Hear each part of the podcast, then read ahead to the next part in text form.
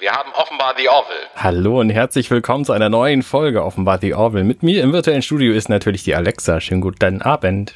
Halli, hallo, lieber Arne. Und außerdem dabei natürlich der Alexander. Wunderschönen Abend, guten Morgen, hallo, liebe Pendler, liebe auf dem Sofa-Lieger, liebe Kocher, egal was ihr gerade macht bei dieser wunderbaren Podcast-Episode. Vielen Dank. Ähm, ich bin Arne. Ihr wusstet es. Ach so, hallo Arne. Hallo, hallo. Genau. Hallo auch liebes Publikum. Äh, schön, dass ihr, dass ihr zuhört. Wir sind ein bisschen enttäuscht von euch. Ihr seid faul geworden. Ihr habt uns nicht geschrieben. Keine Zuschriften zur letzten Episode. Vielleicht ist es noch nicht lang genug her. Glaube ich aber nicht, weil diese Episode wird nämlich kurz vor Veröffentlichung aufgenommen. Also schreibt uns gerne. Und das war ja schon eine Reißer-Episode, die letzte. Also, dass mhm. es da nichts zu kommentieren gibt, ich kann es gar nicht. In der Tat. Wahrscheinlich waren wir einfach nicht kontrovers genug. Oh, okay, kontrovers sollten wir sein. Okay, ich krame mal. Kontro unbedingt kontrovers. Nee, doch nicht kontrovers. Doch unbedingt kontrovers. Ich bin dagegen. Egal was es ist, ich bin dagegen. Ich sehe das komplett anders. So, wir besprechen heute das Blut der Patrioten. Das ist die zehnte Episode der zweiten Staffel von The Orville äh, Seth MacFarlane-Serie, falls ihr jetzt zum ersten Mal hier zuhört und gar nicht wisst, worum es geht. Das ist TV-Serie in diesem Kasten, den man da im Wohnzimmer. Ähm, Meinst du, wir sollten Podcast auch noch erklären? Also ja. für Menschen, die jetzt. Ja, also wenn du da eine Definition, dann wüsste ich doch gerne, was also Wenn dann, falls jemand in seiner Wohnung gestolpert ist und so ungünstig gegen den PC gefallen ist, dass das jetzt läuft und er weiß gar nicht, wie das geschehen konnte und er weiß weder, was The Orwell ist, noch was ein Podcast ist. Das wäre total ungünstig, wenn diese Person jetzt gar nicht weiß, was passiert. Ja, in der Tat. Vielleicht sollten wir das doch kurz noch. Äh ist es schon wieder über 30 Grad? Wir sollten nicht im Dachgeschoss im Sommer aufnehmen. Das ist keine gute ja. Idee. Okay, ich gehe demnächst in meinen Keller. Muss ich, muss ich erst buddeln in den Keller. Worum geht's denn überhaupt in der Folge? Äh, Blood of Patriots heißt sie im Englischen. Und ich habe natürlich eine Zusammenfassung äh, form formuliert. Also hören Sie zu. Captain Mercer bekommt den Auftrag, einen Vorvertrag zu einem Friedensvertrag mit den Krill abzuschließen, weil er die meiste Erfahrung in der Union mit den Krill hat. Beim Rendezvous mit dem Krillschiff schießt dieses auf ein Shuttle, das von der Orville gerettet wird. An Bord befinden sich zwei Personen. Oren Channing, Mensch, Freund von Gordon und Unionsoffizier, sowie seine stumme Tochter. Sie galten seit 20 Jahren als verschollen, doch waren wohl in einem Gefangenenlager der Krill. Die Krill werfen ihnen vor, drei Krill-Kreuzer mitsamt 1200 Personen Besatzung zerstört zu haben. Ed ist in einer Zwickmühle, weil die Krill seine Auslieferung verlangen, also nicht die von Ed, sondern die von Oren, was moralisch fragwürdig ist, ohne Beweise für Orens Schuld zu haben. Gordon ist in einer Zwickmühle, weil Oren von ihm ein Shuttle möchte, um diesen Frieden mit den Krill aufzuhalten. Weil immer noch unklar ist, wie Oren die Schlachtkreuzer hätte zerstören können, und um das herauszufinden, willigt Gordon letztlich ein. Während sie im Shuttle sind, stellt sich heraus, dass Orens Tochter kein Mensch, sondern ein Enwal ist, eine Spezies, deren Blut in Kontakt mit Luft zu einem explosiven Gemisch wird. So hat Oren also die Schiffe zerstört und die Schuldigkeit ist vollständig. Gordon kann an Bord des Shuttles zwar die Zerstörung des Krillschiffs verhindern, aber Oren sprengt sich selbst mit dem Shuttle in die Luft. Letztlich unterzeichnen die Krill, genau wie Ed, den Vorvertrag. Mhm. So, die knappe Zusammenfassung. Mhm. Einer politisch sehr interessanten mhm. Folge, wie ich finde. Ja, in der Tat. Sehr vielen Bezügen, glaube ich, auf die aktuelle Weltlage und auch vergangene Weltlagen, so wie es ja gutes Cypher ist. Aber vielleicht fangen wir einfach mal an. Und auf kommende Weltlagen leider auch ja. noch. Also. Und, und, vermutlich auch auf die kommenden. Du hast völlig recht, äh, Arne. Natürlich. Es ist ja dann nicht vorbei mit dieser Folge. Wäre ja schön, wenn es so wäre. Ja, wahrscheinlich nicht aber ist es. Also wir sind jetzt ja tatsächlich nach dieser großen ähm, ja, Apokalypse quasi, die wir erlebt haben mit den Kalon, äh, diese, dieser Zweiteiler, ähm, und erleben jetzt ja die Union erstmal in ja nach, nach diesem Ereignis in einer Neusortierung und darauf bezieht sich dann ja auch der Auftakt dieser Episode, wo Ed erstmal an verschiedene äh, Crewmitglieder Ehrenmedaillen vergibt. Und wir sehen also jetzt, wie Jaffet eine bekommt, der sehr, sehr tapfer ja. war. Ich finde das total gut, dass wir genau an dieser Stelle hier einsetzen, weil das natürlich mhm. genau die Frage ist. Äh, also diese Folge beantwortet ja die Frage, die wir uns nach dem Gucken der letzten beiden Fra äh, Folgen gestellt haben. Wie geht's jetzt eigentlich mit den ja. Krill weiter? So, und das finde ich, äh, finde ich schon mal im Vorweg äh, hier die Folge vorwegnehmend äh, sehr angenehm, dass wir diese Frage hier direkt beantwortet kriegen und uns nicht ewig lange fragen müssen, was denn da jetzt eigentlich Sache ist. Mhm. Ja, sie hätten auch genauso gut irgendwie völlig anders thematisch ansetzen können, aber bin eigentlich auch sehr dankbar, dass sie das nicht gemacht haben. Ja. Und dann sind wir ja schon wieder beim Trinken. Es ist ja äh, einfach so, man, man muss das auch mal kritisch hinterfragen. Und das bei geschlossener Uniformjacke. Moment, Ja, Moment, wo wir, wo wir, aber äh, ne, zuerst kriegt ja hier Jaffet noch eine Medaille verliehen und Ja. ich habe mich gefragt, wenn er diese Medaille tragen kann, erstens, warum rutscht die nicht durch? Ich meine, gut, er wird irgendwie Körperspannung haben, so, aber wenn er die tragen kann, warum trägt er keine Uniform? Also, ne, ich meine, Ja, oder, die würde Naja. wahrscheinlich, wäre wahrscheinlich Hm. eher unförmig, aber es stimmt. Ich will nicht zu sehr spoilern. Es gibt in, äh, in weiteren Teilen der Serie irgendwann Situationen, wo er einen EVA-Anzug trägt, also ein, ein, ein äh, Anzug für einen Außenbordeinsatz, einen Raumanzug, Dankeschön. Und da trägt Jaffe tatsächlich einen Anzug. Das ist sehr lustig. Aber das äh, kommt viel später, erst in der dritten Staffel. Aber vielleicht ist das So viel Spoiler. total Ich- anstrengend. ich habe ja. gedacht, der stirbt jetzt, Mensch.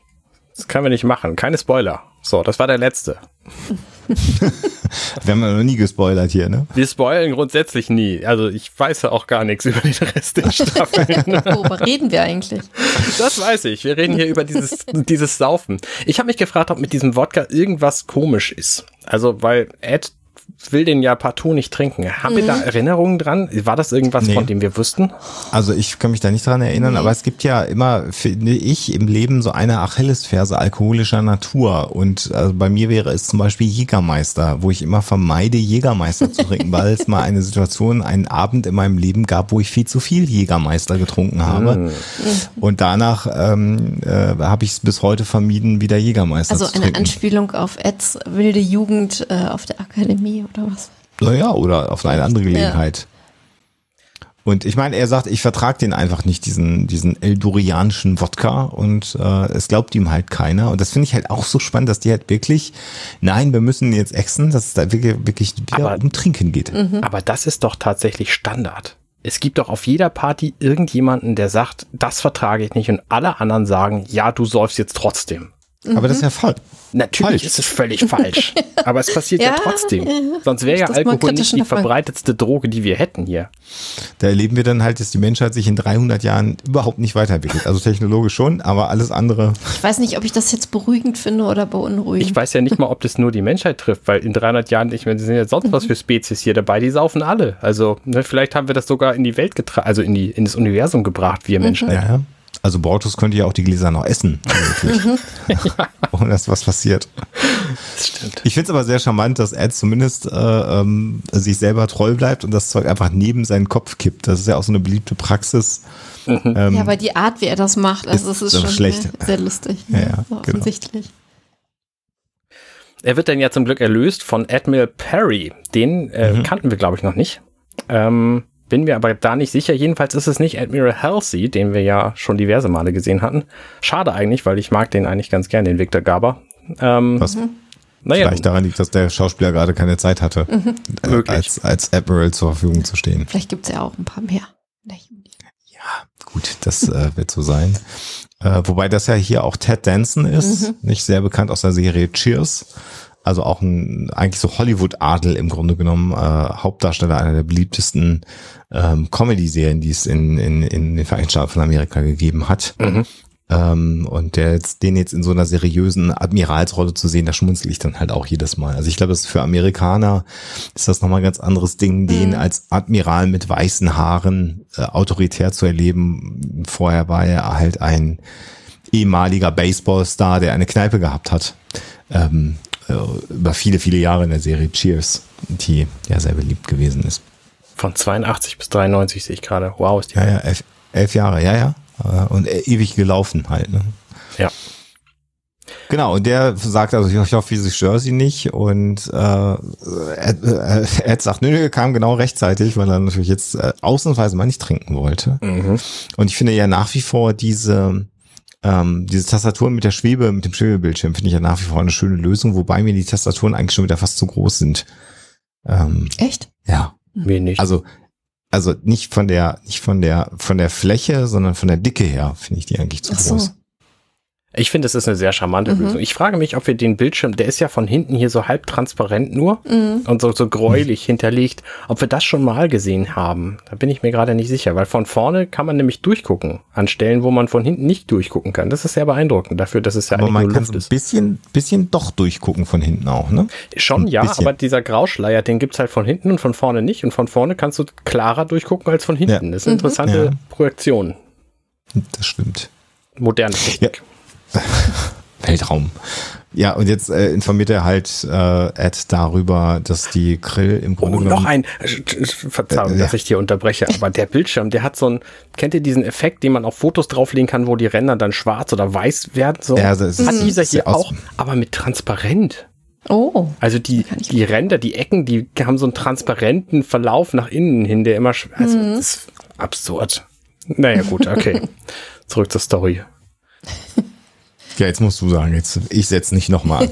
Also der, äh, der Admiral möchte quasi, ähm, mh, äh, der möchte jetzt quasi die, den Auftrag verteilen, äh, dass es mit den Krill einen Vertrag zu schließen gibt und er, er denkt, hey, Friedensvertrag, äh, Moment, nee, nicht Friedensvertrag, sondern den Vorvertrag zum Friedensvertrag, den Vertrag Ja. quasi, mit dem man erstmal sagt, ja, wir wollen möglicherweise einen Vertrag machen. Also wie, wie, warum und hä, aber gut, lassen wir einfach mal so stehen. Ich weiß nicht, ob das gängige Praxis in irgendeiner Gesellschaft dieser Welt ist. Ähm, aber da scheint es auf jeden Fall so zu sein. Vorverträge? Gibt's nicht Vorverträge? Vielleicht, aber ich äh, halte das ja eher so für ein Story-Vehikel, dass hier in dieser Episode nicht sofort alles äh, ähm, Ja, ich auch, ja. äh, f- friedlich ist, sondern dass man halt in mehreren Etappen äh, diesen Prozess erzählen kann. Ja. Und ich glaube, das ist eher so der Kniff, ob das jetzt politisch real ist. Vielleicht so wie ein EU-Beitritt, wo du erst Kandidat bist und dann Ja. Also ich Viele fand Jahre das, ich später aufgenommen wird. Ja. Ja. Und die Grill sind ja eine sehr formalistische Spezies dann auch wieder, im Grunde genommen. Also so sehr religiös natürlich, äh, mit starrer Bindung an ihre religiöse Doktrin. Also warum sollten die dann nicht auch eine, eine starre Bindung an irgendwelche ähm, äh, juristischen Prozedere haben? Also ich finde das jetzt äh, stimmig, was diese Spezies angeht. Plausibel, ja. Genau, und das Besondere ist jetzt eben, dass das Ed, also jetzt sind, sollen das jetzt keine hochqualifizierten äh, Diplomaten sein, die diesen Vorvertrag schließen, sondern äh, er bittet halt Ed und Ed sagt ja, aber warum denn wir? Und er sagt halt, naja, ihr seid die einzigen, die überhaupt mal längerfristig Kontakt mit den äh, Krill gehabt haben. Äh, wobei, wenn man sich jetzt da wieder daran erinnert, dass er und ähm, ähm, Malloy zusammen auf dem äh, Raumschiff gewesen sind, Gordon. Ähm, das war jetzt ja auch nicht so eine super coole äh, Undercover-Mission, die super erfolgreich war, aber immerhin haben sie mal zumindest einen kurzen Einblick gehabt. Also da, es ist halt, glaube ich, auch wieder so wie am Anfang, als er das Kommando gekriegt hat. Die Messlatte ist halt einfach nicht besonders hoch. Und er ist der Beim richtige Mann. Ja, Ja. also, ne? Ja, und auch weil das natürlich jetzt hier eben nicht der Friedensvertrag ist, sondern nur dieser Lackweih, der Vorvertrag. Genau. Ja. Genau, genau. Aber es ist trotzdem spannend zu wissen, dass Ed und Gordon den meisten Kontakt zu Krill hatten, den es jemals gab. Also, ne, das sind, das sind so diese Diskrepanzen in dieser Serie, die ich einfach nicht verstehe. Die Krill sind deren größte Feinde, trotzdem wissen die da praktisch nichts drüber. Aber Ja. später zaubert Claire dann Wissen über eine völlig unbe also uns völlig unbekannte Spezies aus dem Hut, die schon seit 50 Jahren, also das, ne, die Enval, von denen rede ich. Ähm, Ja. Das ist Ja gut, wirklich ist halt die beeindruckend. Frage, also die, die, die Krill konnten sie wahrscheinlich deswegen noch nicht so studieren, weil es da Auseinandersetzungen gab, aber man ansonsten, also du hast ja keine diplomatischen Beziehungen offiziell gehabt. Ähm, es konnte ja auch keine äh, Missionen zum Heimatplaneten geben. Also wenn du mit einer ähm, Spezies Kontakt aufnimmst, indem du äh, eine kriegerische Auseinandersetzung hast, dann ist das, glaube ich, nochmal was anderes Ja, äh, in, in puncto Wissenserwerb, als wenn du äh, da eine versunkene Kultur hast, die du dann gemütlich von zu Hause aus studieren kannst. Ja, das Per so Datenbank. sein. Und es gibt noch einen weiteren Aspekt, äh, nämlich den, dass ähm, äh, das kommt ja dann auch noch in dem Gespräch durch, dass ja Ed auch eine Beziehung zu einer Grillfrau gehabt Ja. hat. Also erstmal unwissentlich, aber dann Es will ist so ja doch, niedlich, wie verschämt das angesprochen wie wird. verschämt das angesprochen wird und welche Konsequenzen das in der dritten Staffel haben wird. Jo. Nicht, dass ich spoilern würde. Das ist unmöglich. Und vor allen Dingen dieses verschmitzte Grinsen jetzt gerade. Ja, wenn das dann Leute in zehn Jahren hören, diesen Podcast, dann können die sofort vorspulen. Ja. Das ist ja, nur. Damals in Staffel 3. Genau. Ja. genau. Aber unser Publikum sieht ja dieses schm schm verschmitzte Grinsen gar nicht. Das können Sie sich jetzt aber vorstellen. genau, und jetzt kommt also das, der Bringer of Blood, so heißt dieses Schiff dann im Englischen, also Geil. der Blutbringer, ähm, so heißt dieses Schiff, der Krill, und das bringt dann halt die, ähm, deren ähm, Abordnung. vorbei, genau. Mir, fiel, mir fällt das deutsche Wort für Ambassador jetzt gerade echt nicht Botschafter. ein. Botschafter, danke dir. Furchtbar. Genau, und Ed nimmt natürlich jetzt widerwillig an, was soll er auch machen, und äh, er wieder so eine Aufgabe, an der er wachsen muss. Mhm. Und sehr schön ist dann eben nochmal die Auflösung auf diesen Alkohol, weil Kelly sagt, na, jetzt hättest du doch gerne den Schnaps gehabt. Also das finde ich schon eine ganz schöne, ganz schöne Sequenz im Grunde genommen. Und eigentlich wäre das für mich der Moment gewesen, wo der Vorspann anfangen hätte können, weil es ja ein guter Gag war. Mhm. Aber ist gar nicht, sondern äh, sie sind jetzt schon an diesem Treffpunkt und man denkt, hm, müsste jetzt nicht mal der Vorspann eigentlich kommen? Und sie lassen dann auch die Schilde unten und sind natürlich jetzt alle ein wenig nervös, äh, weil da jetzt ein Grillschiff ja vermutlich kommt. Und ich finde, das sieht man Ed und Kelly total an. Die sitzen, ich finde, so, so stocksteif und Mhm. relativ nervös aussehen schon auf ihren Sitzen da äh, auf der Brücke. Das ist echt gut gemacht. Also du wirfst einen Blick auf die beiden und weißt sofort Bescheid. Das ist Ja, das eine ist jetzt Situation jetzt genau gerade. ke keine lang langweilige Vermessungssituation, wo irgendwelche äh, Kaffeepötte im, im Cupholder sind in der Mittelkonsole der Brückenstühle. Finde ich ja nach wie vor sehr geil, dass da einfach Cupholder sind. Ja. ähm, äh, sondern sie sind da schon sehr angespannt. Wobei ich es auch interessant finde, dass Ed ne, diesen U-Bahn-Breitsitzer macht und Kelly die Beine zusammen Ja, hat. gut, das, das ist auch halt- klassisches Vorurteil, Ja. Männer und Frauen. Ist aber alles egal, Und weil die ich muss Brückentür ist kurz nämlich erwähnen, offen. die Brückentür ist offen. Mhm. Ich Ja. wollte es nur kurz noch eingeworfen haben. Entschuldigung. Richtig. Ich finde es, also es ist, ich finde es total vernünftig, dass sie die Schilde unten haben, natürlich, wenn sie denen begegnen, mit denen sie gleich ins Friedensgespräche gehen wollen. Ich meine, die haben ja auch die Erfahrung gerade kürzlich gemacht, dass die zusammen kämpfen können gegen gemeinsame Feinde. Ne? Das ist ja, sonst hätten sie ja diese Friedensgeschichten gar nicht, gar nicht begonnen. Ja. Von daher ist, also jetzt die Schilde hoch wäre auf jeden Fall das Nee, total falsche nee. Signal gewesen. Genau. Das ist das Pendant wäre äh, mit offenem Visier ähm, so auf den anderen zuzugehen. Ja. Und dann oh, ich habe gerade an Motorradfahrer gedacht. Ja, gut, okay. Ach so, ah, ich hätte es vielleicht dazu sagen können, ja. Da, mir stand das Bild sehr klar vor Augen, aber stimmt. Turnier. Ja, Ähm, Motorradfahrerturnier ist eine völlig andere Schiene. war auch spannend. gut, wenn du dich den, wenn du dich dem, den Insekten auf der Landstraße stellen möchtest, dann kannst du auch da das Visier Ja, kein Problem, gibt Nee, gerade auch danke. welche. Hm. Na gut. Oh. Ähm, und dann passiert etwas Überraschendes, nämlich, dass äh, dieses Krillschiff ein Shuttle verfolgt und auf einen Shuttle schießt und zwar auf einen Krill-Shuttle. Und damit hat im Grunde genommen keiner gerechnet und in dem Moment sind sie jetzt auch ein ganz kleines bisschen überfordert, weil sie jetzt gar nicht wissen, das ist ja ein zunächst mal auf der, äh, offensichtlicher Krill-interner Konflikt. Ähm, und das irritiert natürlich jetzt alle ein bisschen, weil damit hat überhaupt gar keiner gerechnet. Ja, in der Tat. Und ich finde auch, also das ist ein ganz merkwürdiger Zufall. Ich meine, wir wissen ja jetzt, dass Oren in diesem Shuttle sitzt, der da gleich irgendwie zur, zur Orville kommt. Aber warum genau in diesem Moment? Ich meine, die sind da für ein Rendezvous irgendwo im Weltraum verabredet, die Orville und dieses Schiff. Ja. Warum genau gibt's jetzt diesen, diesen Zwischenfall genau da? Und warum verfolgt dieses Schiff das Shuttle Mhm. jetzt genau dahin? Das ist schon sehr Aber- eigenartig. Orin war doch aber an Bord dieses Schiffes und sollte doch sogar im Rahmen eines Gefangenenaustausches mitgebracht werden. Ich meine, aber wir können ja noch mal ein bisschen auf die Serie gucken. Ja. Äh, und das Shuttle knallt dann wirklich so ungebremst auf die Shuttle-Rampe. Und Mhm. auch da finde ich es sehr, sehr interessant. Das ist ja eigentlich eine relativ unbekannte Technologie. Okay, die haben einen Shuttle ja geklaut gehabt äh, und konnten sich darauf einrichten, aber dass die jetzt alle ähm, in normaler Uniform auf diese Shuttle-Rampe laufen, Kelly vorneweg Mhm. als erste Offizierin.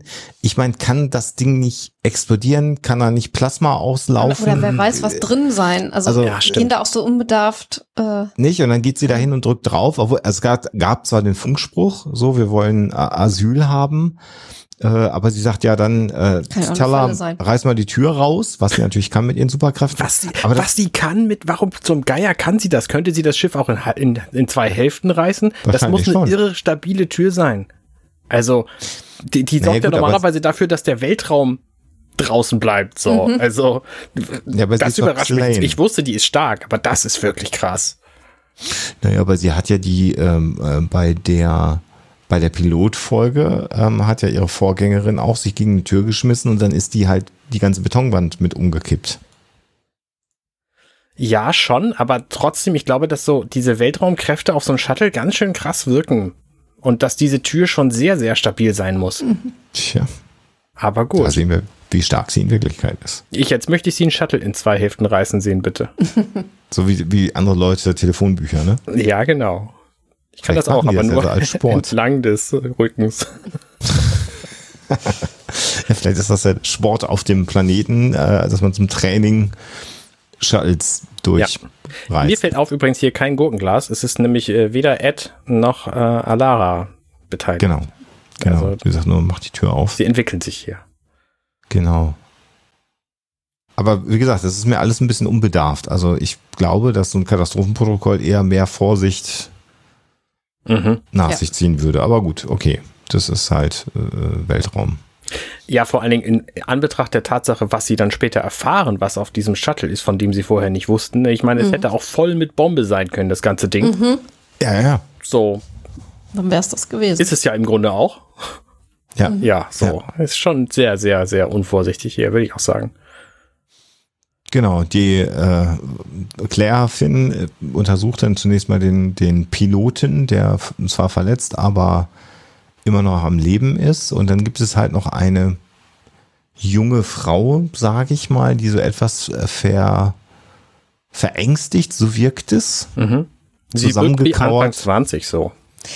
Das ist genau Ja. das, was ich äh, beim Gucken zu Alexander auch gesagt habe. Du siehst halt sofort, also sie sollen Teenager sein, aber du siehst halt sofort auf den ersten Blick, dass das nicht hinkommen kann. Also es sei denn, es ist eine Spezies, wo die Leute irgendwie. Sie soll kein Teenager sein. Sie soll Anfang 20 sein, oder nicht? Er Es hat wurde ihn doch, Also, Nee. nee, Moment, die Geschichte von diesem Kerl ist doch, der wurde vor 20 Jahren mit seiner Frau und seiner Tochter quasi irgendwie abgeschossen. Man nicht vermutete. vor zwölf, nee, vor 20. dann, war- dann wird's passen. Okay.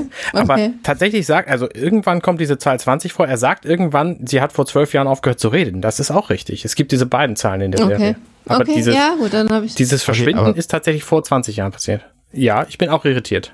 Aber warum sollte sie dann einfach, also ich habe dann, ja okay, dann mag das mit 20 Jahren sein, aber äh, ich hätte ja, ähm, in meinem Kopf hat sie in dem Moment, wo diese schrecklichen Ereignisse stattgefunden haben, aufgehört zu sprechen. Und wenn sie aber vor 20 Jahren verschwunden sind, dann, dann haben sie erst noch äh, äh, zwölf, äh, also acht Jahre in Gefangenschaft gelebt, da hat sie gesprochen und dann hat sie sich entschieden, nicht mehr zu sprechen. Irgendwie passt Hat das auch mich auch so gut. irritiert, ja. Schauen wir mal. Aber was wir jetzt sehen, ist dann Gordon, der dann die äh, Hauptkonsole sichern soll, weil er ja diese Technologie so ein bisschen kennt zumindest, der dann sagt, ach du meine Güte, den kenne ich ja. Orin. Und äh, was wir nur im, im Vorbeifliegen sehen quasi, ist, dass der Met-Scan, den Claire bei dieser jungen Frau machen will, nicht funktioniert, weil sie sich halt wegkauert und damit flüchtet. Und Ah. dann erfahren wir später, dass das auch gar nicht passiert, dieser Met-Scan. Weil sie sich erst an ihre recht. Umgebung gewöhnen muss und so, weil ansonsten wäre natürlich sofort rausgekommen, dass sie ein Enval ist und kein Mensch. Das ist mir gar nicht aufgefallen, aber du hast natürlich völlig recht, das ist da drin in der Szene. Spannend. Na, er sagt ja dann äh, hinterher auch irgendwie, lass dir mal ein paar Tage Zeit, um Genau, sich zu ja. akklimatisieren. Mhm. Und das wird halt auch überhaupt nicht hinterfragt, dass das seine Tochter ist. Gut. Nö, nö, nö, das wird aber angenommen, das stimmt. Ja. Das stimmt. Jedenfalls ist Gordon dann ange angemessen überrascht, äh, weil natürlich äh, das hier sein Kumpel Orin ist, den er vor 20, vor 12 Jahren, wir werden es sehen, ähm, ähm, Vor langer Zeit. vor langer Zeit äh, verloren zu haben geglaubt hat. Und dann nämlich, das ist der krassere Moment, deswegen springen wir jetzt in den Vorspann. Genau. Schöner Vorspann, immer wieder, kann man sich immer wieder angucken. Und dann sind wir zurück und sehen dann die beiden Raumschiffe, die sich. Was ich gerade ganz witzig finde, ist, die Kamera ist so ein bisschen schräg. Also sie sind etwas nicht in, in der Waage, die beiden Raumschiffe. Das finde ich eigentlich ganz angenehm. Ob das eine bewusste Entscheidung ist, weil sonst immer alle Raumschiffe in der Waage im Weltall liegen und man sie hier absichtlich so ein bisschen schräg im Weltraum liegen lässt, wo es ja halt kein oben und unten gibt, was ja völlig Sinn macht. Mhm. Äh, weiß ich nicht, aber ich finde das ganz nett, dass man die so ein bisschen schräg mhm. von der Kameraachse aus äh, im Weltall liegen hat. Das mag ich. Mal das wäre übrigens auch so ein, so ein typisches Ding für Lower Decks für diese Serie, dass die, dass die irgendwann mal eine Spezies treffen, die dieses, dieses genau auf einer Ebene gegenüberfliegen nicht mögen und das partout immer anders machen. Das wäre eine gute Idee. Das wäre so typisch. Naja, gut. Die sind sich jedenfalls aber auch hier wieder vage gegenüber, nur die Kamera ist schief. Also, äh, mhm, mh. das hat wahrscheinlich was mit Respekt zu tun, würde ich mal vermuten. Das machen ja schließlich im Weltall alle. Wenn man weiß, wo oben und unten ist bei dem anderen, dann kann man das ja auch machen. Naja, einer passt sich halt dem anderen an oder beide oder so. Ich meine, die können ja auch ihren Kurs dann gucken, wie das andere da steht und dann. Ja, aber wenn du, wenn du halt nicht weißt. Nee, aber du siehst es ja irgendwann. Kannst ja, vielleicht ist da so eine Automatik drin, die das immer andeicht oder so. vielleicht. Eine künstliche Intelligenz, die das übernimmt. Möglicherweise. Genau, und wir sind dann schon mitten in den, in den Gesprächen zwischen dem Krill-Captain und Ed. Der Krill-Captain sagt ja hier, die Gefangenen will ich sofort haben, die auf dem Shuttle waren. Also die, die, nicht die Gefangenen, aber die, die auf dem Shuttle waren. Und Ed sagt, naja, aber ihr habt da jetzt gerade drauf geschossen und irgendwie haben wir doch gerade Waffenstillstand und, und, und Peace-Gespräche, Friedensgespräche. Was soll denn das? Was macht denn ihr da für ein komisches Zeug? Und ja, dann erfahren wir, dass Orin offensichtlich ein Krimineller ist, ein Terrorist, aus den Augen der Krill, der bereits vier Raumschiffe vernichtet hat. Ja, und später sind es irgendwie nur drei, oder? Nee, drei davon in den letzten 30 Tagen. Also der scheint ah, okay, verstehe. also quasi äh, doch sehr, sehr aktiv zu sein. Und dieses mit den 30 Tagen ist halt insofern entscheidend, weil natürlich da schon, äh, wie es dann hier gesagt wird, der Waffenstillstand zwischen der Krill ja. und der und der Union stattgefunden hat. Und in dieser Zeit hat er schon drei Schiffe äh, zerstört. Das heißt aber eigentlich auch, dass der nicht auf dem Schiff gewesen sein kann. Den, das heißt, die haben den schon länger gejagt und zufällig genau dahin, wo sie sich mit der Orgel Das ist richtig. Das treffen. ergibt gar keinen Sinn. Äh, das wäre echt dann äh, äh, genau. Genau. Ja. Na gut, also vielleicht hat der jetzt natürlich, also, wenn man das jetzt konstruieren wollen würde, äh, vielleicht habe ich auch nicht aufgepasst und es wird erklärt, aber wenn er natürlich in so einem Krill-Shuttle unterwegs ist und die Kommunikationskanäle der Krill mitverfolgt und eher auf der Flucht ist und dann erfährt, so. dass die Ach sich so. an einem bestimmten Ort mit einem Union-Schiff treffen, mhm. dann würde es natürlich durchaus Sinn machen, äh, dahin zu fliegen, weil dieser Ort vermutlich relativ dicht am Krill Space ist und nicht so weit drin im Union Space. Vielleicht hätte er mit, mit dem Shuttle auch nicht so weit mhm. kommen können. Mhm. Sehr konstruiert, um merkwürdiges Storywriting äh, äh, zu retten, aber vielleicht naja, wenn er so. sagt irgendwie, da muss ich es hinschaffen, damit die mich dann aufnehmen. Hm. Ja, gut. Ja lassen wir es mal so weiterlaufen. Mhm. Vielleicht gibt es ja noch eine Erklärung. Apropos Erklärung, Und jedenfalls gibt es keine aktuell, weil dieser so. Captain nämlich sagt hier, der hat offensichtlich eine sehr mächtige Waffe dabei, um das zu machen. Ne? Ich meine, vier Schiffe zu zerstören, das ist schon eine Hausnummer. Ne? Das machst du nicht mal eben so mit nichts, sondern da brauchst du, genau. wir haben ja gesehen, wie die, wie die Kader und das in der letzten Episode gemacht haben, da brauchst du schon einiges an Firepower, um das überhaupt hinzukriegen. Und ich meine nicht feiern, sondern feuern. So. Mhm. Ähm, und das hat er alles nicht dabei. Ne? Das äh, wird dann auch sofort bestätigt. Nee, wir haben nichts gefunden auf dem ganzen Shuttle, also äh, keine Waffe da. So, wir glauben das erstmal nicht. Das ist so die Ansage, mhm. ja. Ist ja auch erstmal unglaubwürdig, dass so ein Typ, der so ein bisschen abgeranzt aussieht, äh, im vier Grillschiffe zerstören kann. Ähm, und Ed macht dann aber sofort, finde ich, einen, einen, einen guten Vorschlag. Der erstmal sagt, kommen Sie erstmal rüber, dann reden wir erstmal über die ganze Angelegenheit. Ähm, das finde ich schon mal interessant. Und der Grill-Kapitän sagt, ja, machen wir, wir sind dann gleich da. Und natürlich will Ed jetzt Zeit gewinnen, um eben selber mit diesem Oren noch zu reden und gibt dann jetzt den Teller den Auftrag, äh, deren Einreise auf das Raumschiff sozusagen etwas zu verzögern. Und sie sagt, okay, mir fallen bestimmt ein paar Regularien ein, die ich da zitieren kann. Und er sagt außerdem noch, das Shuttle bitte jetzt hier sofort in Cargo-Raum 1 bringen, damit die dem nicht begegnen, wenn sie natürlich an der gleichen Stelle des, die, die Orville betreten. Ja, ja. Genau. Also alles erstmal ganz clever vorbereitet. In kurzer Zeit verlässt er sich natürlich auch auf seine Crew. Und wir erfahren dann, während äh, Ed mit äh, Gordon zur Krankenstation äh, geht, ähm, dass die beiden beste Freunde waren. Übrigens, ähm, äh, Entschuldigung, eine Anmerkung, also während äh, Gordon und Ed da über den Flur gehen, da kommen sie ja einem äh, weiblichen Crewmitglied äh, entgegen. Und äh, da sieht man genau, dass die nur bei den Hauptcharakteren die Uniform vernünftig anpassen. Da sind nämlich die Ärmel viel zu lang. Das nur so mal ganz äh, kleine Randnotiz, da haben sie sich nicht die Mühe gegeben. Die Hose sitzt auch nicht so die gut Hose bei ihr. sitzt auch nicht so richtig gut. Also da siehst du genau, die haben sie da jetzt irgendwie einmal durchgeschickt. Mit einer schlecht sitzenden Uniform. Schon ganz witzig. Mhm. Genau, die waren also beide in Outpost äh, 73 stationiert und da war er dann auch mit seiner äh, Tochter und da haben die Krill diesen Außenposten angegriffen. Und er und seine Tochter sind verschwunden. Genau, seine Frau wurde Und getötet. aber, aber dann, äh, so, da sagt er, we were in our early 20s, ja, sagt Gordon. ja. Aber Gordon ist ja, wenn das 20 Jahre her ist, der ist jetzt ja nicht 40, Nee. Gordon. Der, Der ist doch ist Mitte nicht 30. 40? Nein, Nein. der ist Mitte 30. Ja. Hm. Also ich hätte gedacht, der passt, das, das passt, ne? Wenn die in ihren Early 20s gewesen sind, 20 Nur Jahre der später. Bart, dass der so alt nein, aussieht. Nein, nein, vor allen Dingen Ed ist ja, also ich glaube, Ed und Gordon sind ungefähr ähnlich alt und ich, also würde Ed auf vielleicht 37, 38 oder so. Und sie waren neugeboren, als sie angegriffen worden sind. Naja, wir können ja noch mal weiter. Wir können ja mal ein bisschen weiter. Ja.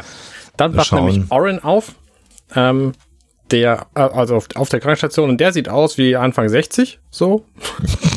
Also schon sehr, sehr abgerannt. Älter als Gordon auf alle sagtest. Fälle, ja. Ja, genau. Also er sieht, äh, er sieht auf jeden Fall mitgenommen aus. Ähm, Gerade auch im Vergleich zu Claire sieht er erheblich älter aus, obwohl sich wahrscheinlich. Na gut, lassen wir das. Ähm, jedenfalls ist er zuerst verwirrt und äh, weiß nicht, wo seine Tochter ist. Und nach der fragt er sofort. Ähm, auch interessant, dass, ja, er fragt halt, wo ist meine Tochter? So panisch, sich umguckend, weil Ja. er weiß, wie gefährlich sie Genau, ist. wie, genau. Und Na das, klar. ja, Hm, das Ja, ist mir das auch nicht ist- klar gewesen jetzt. Ja. Ich auch Und er will ja auch nicht, dass das auffliegt. Also er sieht, dass er auf der Krankenstation ist. Also er ist ja Offizier. Er kennt natürlich sofort grüne Uniform, Logo, dass das jetzt eine Ärztin ist. Er ist auf einer Krankenstation. Und wenn da gescannt werden würde, wäre ja auch klar, dass das gar nicht seine Tochter ist. Also mehrere Dinge, die ja zusammenkommen. Also A Richtig. ist die unter Umständen verletzt, wenn das Blut explosiv ist. Aber auch B, wenn ich auf einer Krankenstation bin, wissen die schon, was meine angebliche Tochter ist. Ja, und C natürlich, er muss weiterhin vorgeben und sehr besorgt wirken, dass es seine Tochter sei. Genau. Und wenn wir jetzt aber hier hören, er, sie hat seit zwölf Jahren nicht gesprochen. Nein, sie hat in zwölf Jahren nicht ein Wort gesprochen. Und dann sagt äh, Ja. Claire, warum nicht? Und er sagt, leben Sie mal Ihr ganzes Leben in einem Krill Prison Camp. Dann ist sie für mich als kleines Mädchen Ja, dann in ist sie erst 12 oder gekommen. 13, ja. vor Dingen, die reden ja auch teilweise mit ihr, als wäre sie ein Kind. Und das ist irgendwie auch so schräg. Ich meine, das kann natürlich auch sein, weil sie glauben, dass sie traumatisiert ist oder so, aber deswegen mit ihr zu sprechen, als wäre sie ein Kind, wenn sie keins sein soll oder ist. Wir verfolgen das mal weiter. Also wir haben bisher Also jetzt noch keinen wirklichen Hinweis. Ja. Ich fand sie als Anfang 20-Jährige sehr plausibel. Jetzt, jetzt mit Ja, ja, 13 ja, Jahren klar. passt das für mich auch irgendwie Nee. gar nicht mehr. Nee, nee. Lass sie 15 sein, wenn sie vielleicht mit drei Jahren in Mhm. dieses Gefängniscamp gekommen ist und dann aufgehört hat zu Newborn wurde gesagt, ne? Gordon hat gesagt Ja, Newborn. eigentlich, also, eigentlich Newborn, ja. Newborn ja. ist kein Jahr alt, würde ich Ja. mal sagen. Mhm. Schon strange. Merkwürdig. Genau. Naja, und er sagt halt, ähm, also Claire macht sich so ein bisschen Sorgen. Er sagt, ja, geben Sie einfach ein bisschen Zeit, dass sie sich gewöhnen kann. Und Claire sagt ja, sie ist im, im Quartier. Wir haben jetzt ein bisschen Ruhe gegeben. Erstmal, sie ist soweit unverletzt. Und da, ist, äh, da entspannt er sich natürlich so ein bisschen. Ja. Genau, dann betreten Ed und Gordon die Szene und natürlich äh, sind sie beide überrascht. Also Gordon jetzt nicht mehr so, aber Oren ist überrascht, dass er Gordon da trifft. Nehmen wir jedenfalls an, jetzt wo wir natürlich den kompletten Rest dieser Episode kennen, könnte das auch alles ein Plot gewesen sein, um da Gordon zu treffen, wobei ich nicht wüsste, wie er wissen kann, dass da Gordon auf diesem Schiff ist. Aber du hast recht, Das wäre er schon sagt, sehr elaboriert. ja, aber du hast recht, er sagt, es, wir haben uns 20 Jahre nicht gesehen. Also da muss Gordon ja 40 sein, aber das finde ich sehr ungewöhnlich. Nee, es, es kann ja sein, Stimmt, genau. Jetzt sagt er nämlich, haben it's sich- been 20 years. aber Moment, die haben sich dann, also Die waren zusammen auf das diesem letzte- Außenposten. Die haben da zusammengearbeitet. Er hat da gewohnt, Oren. Aber es kann ja sein, dass Gordon dann weg war und danach hat es noch zehn Jahre gedauert, bis die, oder acht Jahre gedauert, auch bis die nicht. dann. Auch nicht. Ich Weil die, die, nicht die zusammen. Story, die da später kommt, ist ja, dass Orin das Leben von Gordon gerettet hat. Ach so, stimmt. In diesem Angriff. In diesem Angriff. Das Ja, muss aber- also aber- 20 Jahre her gewesen sein. Das macht doch alles überhaupt Das ergibt Sinn. alles keinen Sinn. Vor allen Dingen, es ist ja dieselbe Szene. Er hätte ja auch den Schreibern auffallen können, dass er einmal 12 und einmal 20 sagt, wenn die tatsächlich eins von beiden gewollt hätten. Ja. Verrückt. Verrückt. Gut, vielleicht ist sie nach acht Jahren dann so traumatisiert im Gefangenenlager gewesen, dass sie dann aufgehört hat zu sprechen. Ja, aber Und dann hat sie ab seitdem sie acht ist, dann nicht mehr gesprochen. Zwölf Jahre. Und dann bist du bei 20 Jahren. Das, so müsste es dann ja sein. Ja, genau. Das war auch meine Schlussfolgerung, warum ich auch diese acht Jahre, habe ich aber auch nicht verstanden. Aber ich habe auch, also ich glaube jedenfalls, äh, dass, dass die beide über 40 sind, Ed und Gordon. Würde für mich passen. Ich meine, Ed sieht einfach aus wie, wie 12, egal wie alt er ist. Warte mal, jetzt gucken wir doch mal Bei mal, jetzt gucken wir doch mal gerade nach Gordon Malloy im Internet. Wir haben ja gerade die Zeit, liebe HörerInnen. wir müssen spicken. So, mal gucken, ob Ja. wir eine Altersangabe haben. Im Internet nachgucken, der Podcast. Jetzt hier neu bei compendium.net. Gordon, ich muss Gordon Malloy Age suchen. Gordon Malloy Age. Gordon Malloy, but with age. Harden? Early Life. Lies doch mal die Biografie vor. In the late 20th, äh, 2370s. Wann spielt denn die Serie? Äh, mh, Ach nee, das ist sein Vater. So ein Quatsch. das wird immer besser hier. Bester Podcast der Welt. Ja. In the early 20 years. In 2401 Krill Attacked. In welchem Jahr spielt denn die Serie? Ich glaube, am Anfang der ersten Folge wird's gesagt. Ich weiß es aber auch nicht aus dem Kopf. 2420 ungefähr. Das ist der Anfang der Serie. 2420. Dann ist es 19 Jahre, tatsächlich. Dann, dann, muss der, dann muss der aber über 40 sein. Das passt doch nicht. Der soll nicht über 40 Jahre Okay, alt pass sein. Auf. Ich habe hier was gefunden. Auf orville.fandom.com. Ja, Gordon unterstrich Malloy. ja. Da steht das Age. Und da ist es bei Launch Day Part 1 at least 23. Dann haben wir at least 43 Season 1. Und alles weitere folgt. Also bei Season 2,5, wo wir jetzt sind, ist er 45. Der ist alte Typ. Das ist ja furchtbar. Okay. Dann guck aber jetzt bitte noch einmal Ed Mercer. Genau, wie, wie alt soll denn Ed sein? Ich gucke einfach mal Scott Grimes, wie alt der Mensch in Wirklichkeit ist. Der, Der ist ist 71 71 geboren. Der, ist, der ist 71 übrigens, Leute. Dann ist der, ist auch, älter der, als ist, ich. der ist 50. Alter Schwede. Ja, siehst du mal, der ist nämlich auch alt. Alter. So, und jetzt gucken wir nochmal hier bei diesem Ad. Mhm. Faszinierend. Ähm, der Liebe Ad Zuhörer, ist ich weiß, der kaut auch Nägel. 40s, wird hier nur gesagt. Hm. Mehr wissen wir über ihn nicht. Vielleicht kommt mir das auch nur langsam so vor, weil ich so alt bin. Dass die alle für mich jung wirken. Aber der ist ja eigentlich älter als wir. ja, ja, aber Das ist Hollywood. ich verstehe es auch nicht. Aber gut. Also ich- wir sind uns aber jetzt alle einig, ne? 20 Jahre ist diese, dieses Ja, Event. Ja, die. Tochter spricht seit 12 Jahren nicht mehr, das heißt, die ist auch nicht 13, sondern die ist eher so 21. Ja, so in der Richtung müsste es sein. Und Gordon und Ed sind schon über 40. Die haben ja auch schon einiges erlebt. Ich finde, das passt. Na gut. Ja, Okay. So, und Ed hat jetzt natürlich die Aufgabe, er spricht ihn dann auch gleich als Lieutenant Channing an. Also Ed ist natürlich jetzt anders als Gordon, nicht sein alter Kumpel, sondern er muss jetzt natürlich herausfinden binnen kürzester Zeit, ob er jetzt diesen Orin äh, ausliefern soll, Lieutenant Channing, oder nicht und warum und ob er tatsächlich den Waffenstillstand gebrochen hat, indem er äh, Krill-Raumschiffe zerstört hat. Ja, ganz genau. Und Ed glaubt es halt selber auch nicht, weil er natürlich gar keine Möglichkeit sieht, dass er das getan hätte haben können. Genau, und Orin sagt, naja, das glauben Sie doch wohl selber nicht. Wir haben vor sechs Wochen erst einen Shuttle geklaut, weil wir da geflohen sind und wir haben jetzt ewig lang gebraucht, um hierher zu kommen. Ähm, wie soll ich das denn gemacht haben? sagt er. Und er sagt, äh, dann sagt er, ja, warum haben Sie nicht um Hilfe gerufen? Er sagt, naja, dann hätten Sie uns ja erwischt. Ähm, das ist also die Erklärung und das wollten sie auf keinen Fall. Und deswegen waren sie jetzt auf den Weg in den äh, Union Space.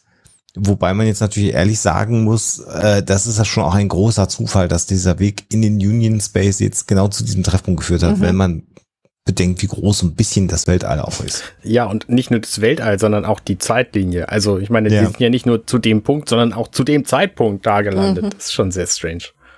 Gut, und bei dem ganzen äh, Spannenden jetzt gibt's dann natürlich hier nochmal einen Comic Relief mit Teller und den drei Krill, Das ist wirklich großartig. äh, die jetzt natürlich irgendwelche Regularien erfindet, damit äh, die halt jetzt nicht so schnell auf das Raumschiff äh, kommen können. Das hat für mich übrigens gar nicht funktioniert. Nein? Nee. Oh. Nee. Also, so die, die Fragen am Anfang noch, ja, aber dann diese Uringeschichten, es passt für mich Ja, einfach es war ein nicht mehr. bisschen drüber, aber ich, ich war da also in einer Verfassung, wo das bei mir funktioniert hat, der Also ich habe, ich bin ja noch nicht in die Vereinigten Staaten von Amerika eingereist. Äh, aber wenn ich mit Menschen rede, die da eingereist sind und die an nach dem einen 11. September vor nach dem 11. an einen übellaunigen Border Patrol Offizier äh, geraten sind, dann ist das, glaube ich, eine Situation, die man durchaus nachvollziehen äh, kann. Also vollkommen sinnbefreite Fragen. Wenn man dann noch weiß, dass zum Teil, also auf jeden Fall von Kanada in die USA, aber auch teilweise von einem Bundesstaat in den nächsten Bundesstaat tatsächlich ja auch kein, keine Fruit oder Vegetables mit rübergenommen werden dürfen, weil die ja so Angst vor irgendwelchen Seuchen haben. Hast du Waffen an Bord, kein Thema, aber Fruit und Vegetables, das ist ja ganz schlimm. Oder gar Livestock, also irgendwelche, irgendwelche Ja. Tiere, die irgendwelche Maul- und Klauenseuche oder irgendwas mit in diesen Bundesstaat bringen können, dann funktioniert das, glaube ich, ein bisschen besser. Äh, ich glaube, hier ist für uns einfach die Idee des, des Schengener Abkommens, in dem wir seit so vielen Jahren leben, dass für uns ja Grenzen äh, zumindest im Reiseverkehr überhaupt keine Kontrollen mehr spielen. Also es sei denn, man reist jetzt mal wieder nach Großbritannien ein. Ansonsten interessiert das ja überhaupt niemanden, wenn du innerhalb Europas irgendwelche Grenzen äh, überfährst. Vielleicht ist es deswegen für uns auch so fremd. Also ich glaube hier, dass hier schon äh, Amerikaner äh, Ja. oder auch Europäer, die nach Amerika einreisen, sich da ein bisschen wiederfinden. Einfach blöd vor so einem äh, Beamten zu stehen, der einfach dumme Fragen stellt. Und du weißt ja, wenn du frech bist, äh, Es geht immer schlimmer. können die dir halt einfach auch die Einreise Ja. verweigern und Ja. dann stehst du halt in irgendeinem Flughafen und darfst nicht in Naja, das oder Land wirklich rein. eine Cavity Search oder Oder eine, genau, oder, genau. Also, Also, ja. vielleicht ist es das ein bisschen. Ja, ich sehe den, ich verstehe den Punkt tatsächlich, ne, dass das in den USA mit Einreisegeschichten schon ein bisschen krasser ist als bei uns. Ich habe das äh, durchaus auch erlebt, da einzureisen nach dem 11. September, aber ich bin jetzt natürlich auch irgendwie als Familie mit, nee, Familie, Ja, ja, ja. doch, als Familie und, und hellhäutig da eingereist, da war das dann für mich auch kein großes Problem. Aber trotzdem, also ich, meine, aus der anderen Richtung betrachtet, die wollen ja hier irgendwie Friedensgeschichten machen. Ne? Die anderen, die Krill, die hier jetzt dieses Schiff betreten, die wissen, die anderen Krill oder wer auch immer da auf diesem anderen Schiff war, die sind hier innerhalb von Sekunden reingekommen. Ohne Probleme und werden jetzt hier schikaniert. Und die wissen auch, dass sie schikaniert werden, obwohl sie zu Friedensverhandlungen da sind. Also, das ist schon ein ganz schön hartes Stück, die jetzt hier so auf die Folter zu spannen und auf Also- diese Weise festzuhalten. Da wäre es viel eleganter gewesen, sie einfach in den, in den Konferenzraum zu bitten und erstmal irgendwie Spa zu machen, als denen hier jetzt diese, diese Fragen aufzudrücken. Also, das haut für mich einfach nicht hin. Aus, Ja. Also aus, aus diplomatischer Sicht. Ja, Also, äh, aus, äh, also diese Szene, finde ich, kann man nur dann lustig finden, wenn man sie komplett aus dem Kontext Ja. Herauslöst. Äh, Und das habe ich, ich weiß nicht, woran das lag, aber ich, ich war, ich war, ähm, was den Plot angeht, dieser Folge, in dem Moment, wo die Szene anfing oder die Sequenz anfing, draußen einmal. Das war für mich ein Einschub, der, der nichts mit dem Rest äh, der Serie zu tun hat. Was natürlich insofern wieder keinen Sinn macht, weil sie inhaltlich ja den Auftrag hatte, genau das zu tun, was sie da macht, auf diese lustige Art und Weise oder eben auch nicht lustige Art und Weise. Ähm, aber ich war halt irgendwie rauskatapultiert aus allem Ja. in dem Augenblick. Und deswegen konnte ich das äh, kontextlos lustig finden. Aber ich verstehe, was du meinst. Inhaltlich macht es natürlich überhaupt keinen Sinn. Und was ich auch eigenartig finde hier an der Stelle ist ihre diebische Freude darüber, dass sie die jetzt aufhalten darf. Mhm. Ne, Ich meine, Ja. die sind doch alle auf Frieden mit diesem Volk aus. Da, weiß ich nicht, es funktioniert für mich halt nicht. ist ein Comedy-Element, was Mhm. ein bisschen fremd am Platz wirkt, tatsächlich, ja. Also ich verstehe auch, dass man das total witzig finden kann. In anderen Situationen wäre es mir vielleicht auch so gegangen, aber hier irgendwie haut es für mich nicht hin. Und Hm. diese, diese unterschwellige Botschaft hat mir diese ganze Szene vergällt. Oh. Ja. Naja, und d- das wird ja dann noch jetzt nochmal gesteigert, weil sie sagt, ich kann die jetzt nicht mehr länger aufhalten. Und er sagt, ich brauche noch ein paar Minuten, einfach noch ein bisschen länger. Und dann ist es halt so ein bisschen äh, der Over-the-Top-Humor, äh, weil man ja dann nur sieht, wie Ich sie sich so einen Gummihandschuh anzieht. Ja. Tut mir leid, aber ich das ist auch gut. Sorry. Aber Und das ist schon, ja, Ja. das ist halt drüber. Da weiß ich auch gar nicht, da möchte ich auch nicht drüber Nee. Nein, es ist ein bisschen viel. Da, die Szene jetzt, finde ich, funktioniert aber viel besser, nämlich mit, mit Gordon, der reinkommt und ähm, ähm, Ed, der jetzt versucht, verzweifelt Fakten zu finden. Mhm. Äh, und äh, Gordon sagt, aber du willst ihn doch jetzt nicht ausliefern, oder? Und äh, äh Ed sagt, naja, wir haben ja keinen Auslieferungsvertrag ähm, äh, mit denen, also das müssen wir sowieso nicht machen. Und ähm, Ed sagt aber, wenn da was faul dran ist, wir müssen halt gucken, was jetzt hier, was jetzt hier wirklich passiert ist. Und wir müssen natürlich auch gucken, dass wir den Frieden sichern können. Mhm. Und er sagt, das ist halt wirklich total schwierig für mich. Und dann kommt Gordon, und das finde ich einfach sehr schön, der sagt, vielleicht können wir die, können wir die Grill ja irgendwie dem was anderes anbieten, damit die friedlich sind. Und Gordon sagt dann, und, und er sagt, ja, okay, was denn? Und es, er geht, er geht ihm halt voll auf den Leim und, und Gordon sagt, freie Rückenkraulen mhm. zum Beispiel. So, und, und ich finde die Reaktion von Ed ist ja sein, sein bester Freund und sagt, ja, weißt du was, ich, ich, äh, ich komme darauf zurück. Und, und das ist auch wieder, glaube ich, eine nette Anspielung auf so die Film- und Medienwelt ähm, in Hollywood und wahrscheinlich auch äh, anderswo. Wenn jemand eine ganz, also glaubt, eine ganz, ganz tolle Idee zu haben oder Management oder so. Genau, und die dann irgendwie pitcht und du erwischst den anderen aber auf, erstens mal ist die Idee nicht so toll, wie du dachtest und zweitens erwischst du den anderen auf einem komplett falschen Fuß und der sagt, ja, good, good pitch. Äh, und versucht das irgendwie so abzuwiegen und du weißt genau, der wird da nie wieder einen Gedanken dran verschwenden. Das finde ich irgendwie sehr, sehr niedlich gemacht das hat für mich tatsächlich auch sehr gut funktioniert hier, diese Szene. Ja, ja. Also diese, wo, wo man sagt, ja, ich habe ja, richtig, gut, richtig gute Idee. Ähm, wir sollten ihnen einfach was anderes anbieten und du denkst so, wow, Gordon, das ist ja voll diplomatisch wertvoll, was du hier ja, bringst und dann so, weiß nicht, freie Rückenmassage oder so. Und er so, ja, mhm. alles klar, gut, verpiss dich. Und er sagt, ja, ich weiß, ich habe ja nur Ideen äh, gepitcht und, und, und Ed sagt, ja, es war eine gute Idee, es war ein guter Pitch, ja, super. Und Gordon geht dann halt einfach dann glücklich und zufrieden raus und Ed ist halt einfach völlig verzweifelt. Mhm. Aber es ist halt sein Freund. Also das wird ja hier mehrfach in dieser Folge auch noch thematisiert und diese Freundesgeschichte die, übrigens auch äh, ne, Gordon verteidigt hier Oren mit den Worten er ist mein Freund ich kenne ihn so. ja und das genau ne, ich ich meine ich, ich gucke jetzt nicht zum allerersten Mal Fernsehen ich weiß dass es an der Stelle einfach ein falsches Zeugnis ist so mhm. ja ja ja so, und dann sind wir in diesem Besprechungszimmer auf der Orville. Und da geht es jetzt den Grill erstmal natürlich nur darum, dass jetzt wissen, wann kriegen wir denn den Verbrecher ausgeliefert. Mhm. Äh, und das ist deren erstes Ziel. Und ähm, die beiden versuchen jetzt natürlich so menschlich, diplomatisch zu sagen, ja gut, okay, ähm, der, der hat ja auch eine Tochter und die Grill sagen dann, ja gut, die Tochter interessiert uns ja nicht. Aber auf den Schiffen waren insgesamt 1200 Grill, die hat er alle umgebracht. Ähm, wir wollen den jetzt haben. Und äh, Ed sagt halt im Grunde genommen, wir wissen gar nicht, wie er das gemacht haben soll. Und wenn ihr ihn verhören wollt, weil ihr immer sagen, ja, wir wollen ihn ja nur verhören, dann sagt ihr, aber dann bitte er sterben. Ähm, oder, oder Kelly sagt es in dem Fall, sagt, äh, wir wissen noch beide. Und dann sagen die Krill, naja, es wäre ein Tod gegen 1200 tote Krill. Das heißt, die, die Argumentationsstruktur der Krill auf so einer, wenn, wenn wir auf so einer Auge-um-Auge-Gerechtigkeitsebene unterwegs sind, die ja auch das amerikanische Publikum vermutlich sehr gut nachvollziehen kann, sind, sind die eigentlich am längeren Hebel. Das ist so ein bisschen das Problem, nicht? Und, und, und Ed äh, hat natürlich hier ein Problem, dagegen anzuargumentieren. Er will natürlich keinen Union-Offizier ausliefern, aber im Grunde genommen ist das Argument der Krill das bessere die sagen, der hat einfach 1200 Leute umgebracht. Ja, das, das Argument zieht aber nur dann, und das würde es bei, bei Ed wahrscheinlich auch tun, wenn, wenn die Schuld bewiesen wäre. Und mhm. das ist ja, genau okay. der Punkt, der hier, ne, du, wir, wir liefern ja nicht einfach auf Verdacht irgendwen aus. So, das ist ja die Aussage von Ed. Und die finde ich auch sehr richtig. Ja, ja, das ist natürlich völlig richtig. Wobei, äh, ich weiß gar nicht, warum ich da schon, als ich bei dieser Szene angekommen bin, der Typ war für mich fishy. Ja. Auch weil der natürlich vielleicht so angelegt ja, ja. war, war, nicht? Also mir war irgendwie schon klar, ähm, dass der jetzt? direkt am Stecken hat. Also der Orin. Ja. Dass der direkt am Volle Stecken Leute, hat. Ja. Das war.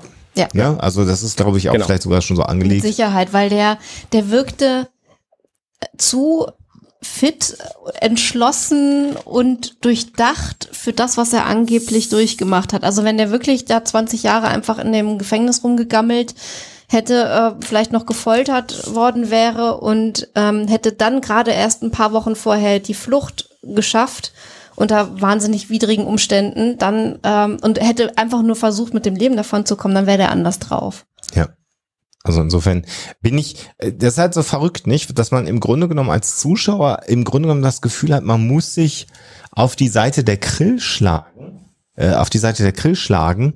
Ähm, äh, und das geht natürlich vollkommen gegen die eigene äh, Überzeugung Ja, eigentlich. Was, genau, eigene Überzeugung ist ein gutes Stichwort. Was ich nämlich so spannend finde an dem Motiv, ist, dass hier mit dem Confirmation Bias gespielt wird. Also alles würde ja darauf hindeuten für die Besatzung der Orville, ähm, dass der Orin okay ist, dass der einer von ihnen ist, dass Mhm. sie dem helfen müssen. Und ein bisschen wirkt es ja auch am Anfang so, aber ich finde, Ed ähm, konterkariert das dann relativ schnell oder versucht es zumindest, äh, da neutral zu bleiben und dafür zu sorgen, dass da wirklich Fakten auf den Tisch kommen und ähm, nicht sofort unbedacht aufgrund eben dieses Bestätigungsfehlers ähm, zu handeln. Also das Ja. finde ich, finde ich sehr, sehr gut gemacht. Storytechnisch. Ich habe ja gedacht tatsächlich, der Orin kam für mich auch äh, als, als Täter hier total in Frage, weil der sich auch so gibt. Ähm, Ob das uns nicht auf eine falsche Fährte locken soll. Ach so, So. sozusagen Ich hab- doppelt, eine doppelte Finte. Genau, ne, weil es so offensichtlich ist. Ne? Gordon Ja. verteidigt den hier, der sieht, der, der sieht einfach fishy aus. Ähm, der benimmt sich komisch. Ähm, also es würde halt alles passen, dass der das gemacht hat. Wir wissen halt nur noch nicht wie. Und ich hätte halt, also ne, für die Friedensverhandlungen wäre das ein ganz anderer Plot gewesen dann. Aber ich hätte halt ähm, mir gewünscht, dass sie es irgendwie besser verbergen, weil die, die Frage, ob es war oder nicht, die taucht hier im Grunde gar nicht auf, so, sondern nur die Frage, wie. Wie hat er das, Das gemacht? Ja, das zeigt ja eigentlich auch, äh, dass der Orin sich seiner Sache zu sicher war. Also er hat sich ja gar nicht Mühe gegeben, irgendwie wie so ein entfleuchter, gefolterter Gefangener zu wirken. Ähm, und vielleicht, weil er dachte, ja, die, die sind eh auf meiner Seite da auf der Orville und dann kenne ich Ja. auch noch den Gordon, muss ich mich ja gar nicht groß verstellen. Das passt schon irgendwie. Also, ja. Und, und diese Weigerung jetzt natürlich, die, die Ed ja eigentlich haben muss, erstmal als, als Offizier, der einen anderen Offizier ja nicht ausliefern will, führt natürlich jetzt dazu, dass in diesem Dialog die Krill sich darin bestätigt sehen, dass die äh, Union halt kein guter Partner ist, dass sie ungläubig sind, Mhm. dass sie sie nicht respektieren und dass sie die Belange der Krill nicht akzeptieren. Und das Gespräch endet ja im Grunde genommen dann im Eklat, dass sie sagen, bevor hier nicht eine Auslieferung stattgefunden hat, werden wir hier auch keinen Vorvertrag unterzeichnen. Und dann stürmen die ja raus. Und das ist ja im Grunde genommen genau das, was nicht passieren sollte. Mhm. Also äh, hier waren ja alle ähm, Weichen auf Frieden im Grunde genommen gestellt und ähm, die Krill hauen jetzt ab und sagen, wir kommen in zwölf Stunden wieder, überlegt euch, was ihr macht und wenn das dann, wenn es keine Auslieferung gegeben hat, dann ist halt vorbei mit dem Lackfei, also mit diesem Vorvertrag. Ich finde übrigens die Kostüme von den Krill super, besonders diese eine, ähm, man kann schon fast sagen, Rüstung, die so ein bisschen rötlich ist. Das sind Priester, glaube ich. Ach, das war, ach, ich glaube, war das ist der Priester, der da an Bord des Sehr, sehr cool. Die Ja, sieht man übrigens ja, kaum, weil das Licht in dieser Szene so dunkel ist, weil die Grillen natürlich nicht gut Licht abkönnen. Mhm, ich habe gerade genau. mal Natürlich. zurückgespult auf dem Ja. äh, auf dem Empfangsdeck hier dieses die Shuttle Bay, da war es anders, da war volle Leute Beleuchtung an, aber hier ist tatsächlich das Licht erheblich dunkler als normalerweise in diesem Raum. Ja, ja. Und dass da halt auch ein Priester dabei ist beim Militär, äh, deckt sich natürlich auch nochmal mit deren Kultur. Nicht? Also Ja. die haben ja auch jeweils eine, eine, eine ja, Kapelle oder was auch immer bei sich auf dem Raumschiff. Das haben wir ja äh, in der vorangegangenen Episode gesehen. Also da ist sozusagen der Klerus integraler Bestandteil auch des Militärs natürlich bei denen. Genau. Ja, spannend. Also das ist, äh, finde ich, finde ich eine interessante Geschichte und ich habe auch den Eindruck, dass Ed natürlich auch schon denkt, hm, komisch alles und das ist jetzt zwischen zwischen Baum und Borke irgendwo, ne, zwischen Rind und Borke irgendwie, weil er jetzt ja äh, überlegen muss, wie er mit der mit der Angelegenheit umgeht. Mhm. Und dann sind wir in einer interessanten Szene, denn wir haben wieder dieses merkwürdige Brettspiel, das haben wir ja auch schon mal gesehen mit den äh, Söhnen von Claire und, und Isaac, die das gespielt haben. Das spielt jetzt die Tochter von ähm, Oren, das kann man offensichtlich auch alleine spielen. Und die beiden sitzen und trinken ein Bier in dem äh, Quartier. Äh, und da sind die Jacken auch offen. Und wir sehen Oren das erstmal jetzt wieder in einer Uniform. Äh, das heißt, Ja. er ist jetzt sozusagen wieder als Offizier in die Union zurückgekehrt. Richtig. Keine Ähm. Wiedereingliederung oder so, sondern direkt hier kaum volle Lotte, Jacke offen, rein ins Vergnügen. Genau, also er ist nicht im Dienst auf der Orville, aber er ist halt Offizier erstmal. Er ist einer von ihnen. Ähm, und ähm, hier wird nochmal deutlich, dass ähm, Gordon halt ihm zu Dank verpflichtet ist, weil wenn Oren, was auch immer er getan hat, ihn nicht gerettet hätte, wäre er auch im Gefängnis gewesen. Genau. Und äh, es tut ihm halt sehr, sehr leid, dass die Frau von dem Oren verstorben ist. Ähm, und ähm, es ist eine sehr schöne Szene zwischen alten Freunden, die sich wieder treffen und, und man merkt die Verbundenheit, die ja insbesondere Gordon dem Oren gegenüber hat. Mhm. Und Oren sagt halt im Grunde genommen, äh, naja, was mich am allermeisten gestört hat am Tod von Sophie, von seiner Frau, ähm, dass der Tod sich irgendwann für normal angefühlt hätte. Ich glaube nicht, nicht gestört, sondern erschreckt. Erschreckt hat, ja, Ja, vielleicht so, so. genau. Und dass er das Leben ohne sie akzeptieren kann. Und hier ist, glaube ich, schon ein interessanter, eine interessante Triebfeder für sein F F Verhalten. Also er hat den Tod seiner Frau nicht verwunden.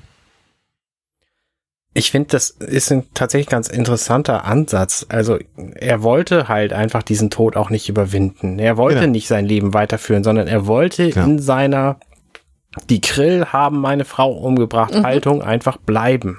Genau. Ja, So, ob die das jetzt bewusst gemacht haben oder nicht, das, das spielt für ihn gar keine Rolle. Ne, sondern die Ja. ist halt einfach umgekommen bei diesem Angriff. Ne, ich meine, es kann auch irgendwie ein Unfall gewesen sein, wissen wir nicht, ne? Also, es muss ja nicht so sein, dass irgendein Grill sie direkt erschossen hat, sondern, was weiß ich, Balken umgefallen, platt gemacht, wie auch immer. So, es gibt ja diverse Möglichkeiten. Ähm, Und er wollte einfach diesen Status erhalten und hat es offensichtlich bewusst sich dafür entschieden, das nicht zu überwinden.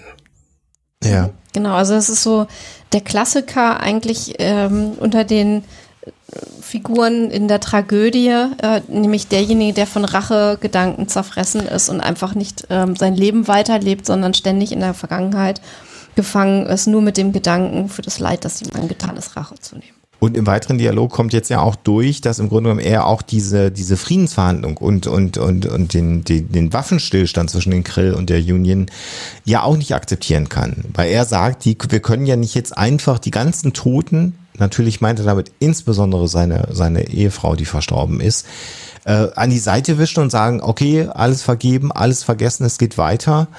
Ähm, und durch seine Perspektive, weil der hat ja ich glaube ihm das sogar, dass er das gar nicht mitbekommen hat, dass es einen äh, Friedens, also einen Waffenstillstand gegeben hat. Das glaube ich dem sogar. Mhm.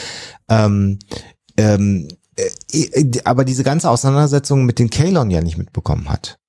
Und die Chance für den Frieden im Grunde genommen nicht realisiert, weil er ist in seiner Trauer, in seiner Wut, wie du es beschrieben hast, gefangen und er kann diesen Perspektivwechsel gar nicht vornehmen. Na, ich glaube schon, dass er die Chance für den Frieden wahrnimmt, aber er will's halt nicht. Was, was dann auch wiederum, ähm, glaube ich, ein bisschen ähm, schwierig ist, weil das verursacht ja nur noch mehr Leid und nur noch mehr Leute, die halt wie er seine Frau oder Mann oder was weiß ich verlieren. Da setzt das Leid sich ja fort. Aber wenn er nicht gefangen gewesen wäre und diese Schlacht um die Erde mitbekommen hätte und gesehen hätte, wie die ganzen Union-Schiffe vom Himmel gepflückt worden sind und diese Schlacht ja nur gewonnen werden konnte durch die Krill. Weißt du, das ist ja, das hat er ja nicht mitbekommen, weil er davon ja abgekoppelt war. Entweder saß er da noch in, in Gefangenschaft oder war da in der Flucht in einem Shuttle unterwegs. Das heißt, diese existenzielle Bedrohung hat er nicht mitbekommen und deswegen kann er diesen Perspektivwechsel ja auch nicht wahr. Ja, aber ich glaube, so wie der. Charakter angelegt ist, hätte das auch nichts geändert, wenn er das mitgekriegt hätte.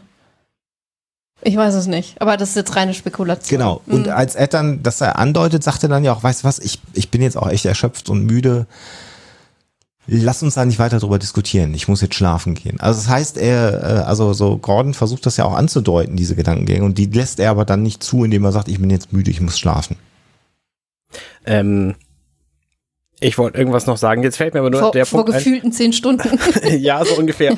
Also auf jeden Fall sieht er erheblich frischer aus. Den haben sie offenbar nochmal durchs Make-up geschickt. Jetzt hier zusätzlich zu dieser Uniform. Ich meine, ne, die Uniform macht natürlich Ja. auch irgendwie ein bisschen, äh, bisschen Einheitlichkeit ins Bild, aber er sieht auch erheblich erholter aus. Also äh, irgendwas haben sie mit ihm gemacht, dass er nicht mehr wie 63 aussieht, sondern hö- höchstens wie äh, Ende 40 so. Also Das, ist diese, das ist diese Union-Botox-Behandlung, die sie machen auf der Krankenstation Äh, regelmäßig. Das, das wird sein.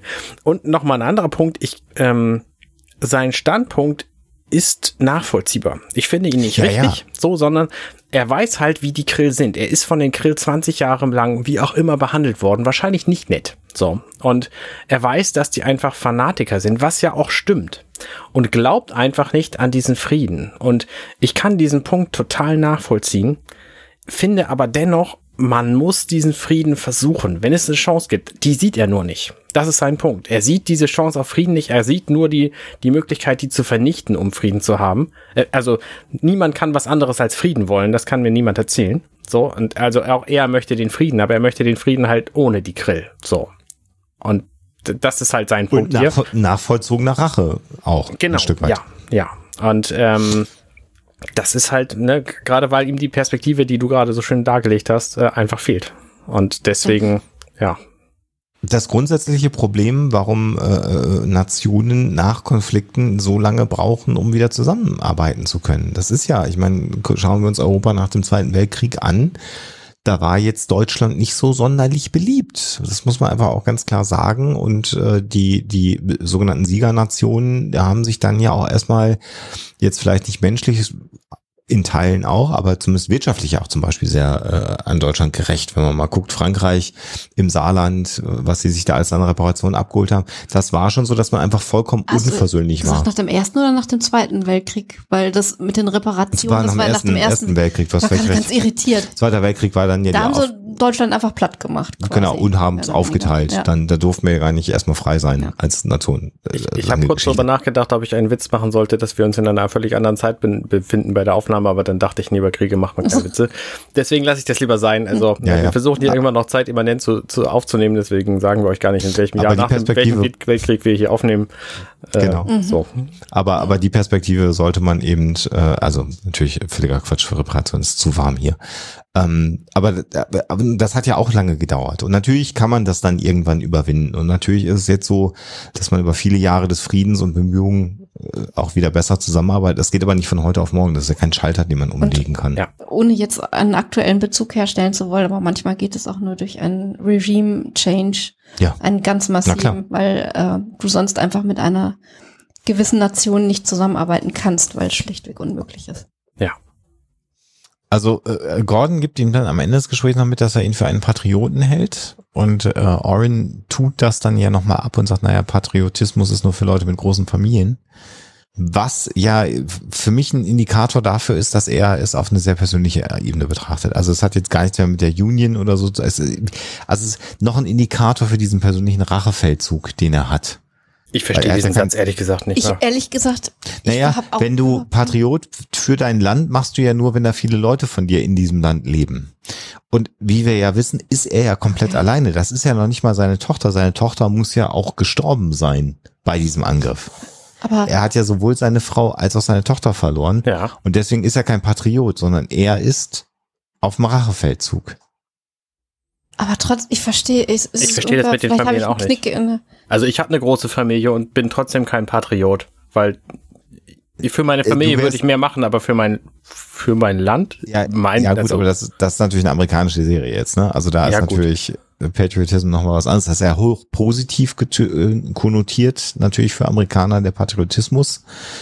Und wenn du aber keine familiären Wurzeln mehr hast, warum solltest du, also nur für sein Land bringt er sich Ah. nicht ein, sondern er würde sich nur für die Familie einbringen als Patriot. Das ist für mich die Message. Und da er aber ja, wie wir wissen, gar keine Familie mehr hat, ist er auch kein Patriot, sondern er ist einfach nur Aber dann, dann verstehe ich das Large Families in dem Augenblick nicht, weil dann wäre Patriotismus nur was für Leute mit Familien. Also er hat ja keine Familie mehr. Genau, deswegen ist er auch kein Patriot. Ja, aber warum dann Large? Also warum dann auch nochmal große ja, Familie? Weil, weil du dann mehr zu beschützen hast in dem Land aus seiner Wahrnehmung heraus. also vielleicht. das Hm. das stört mich tatsächlich gar nicht, weil das funktioniert ja plotmäßig dadurch, dass man sagen könnte, er hat eine kleine Familie, auch wenn er das natürlich anders empfindet. Ja, ja, ja, ja.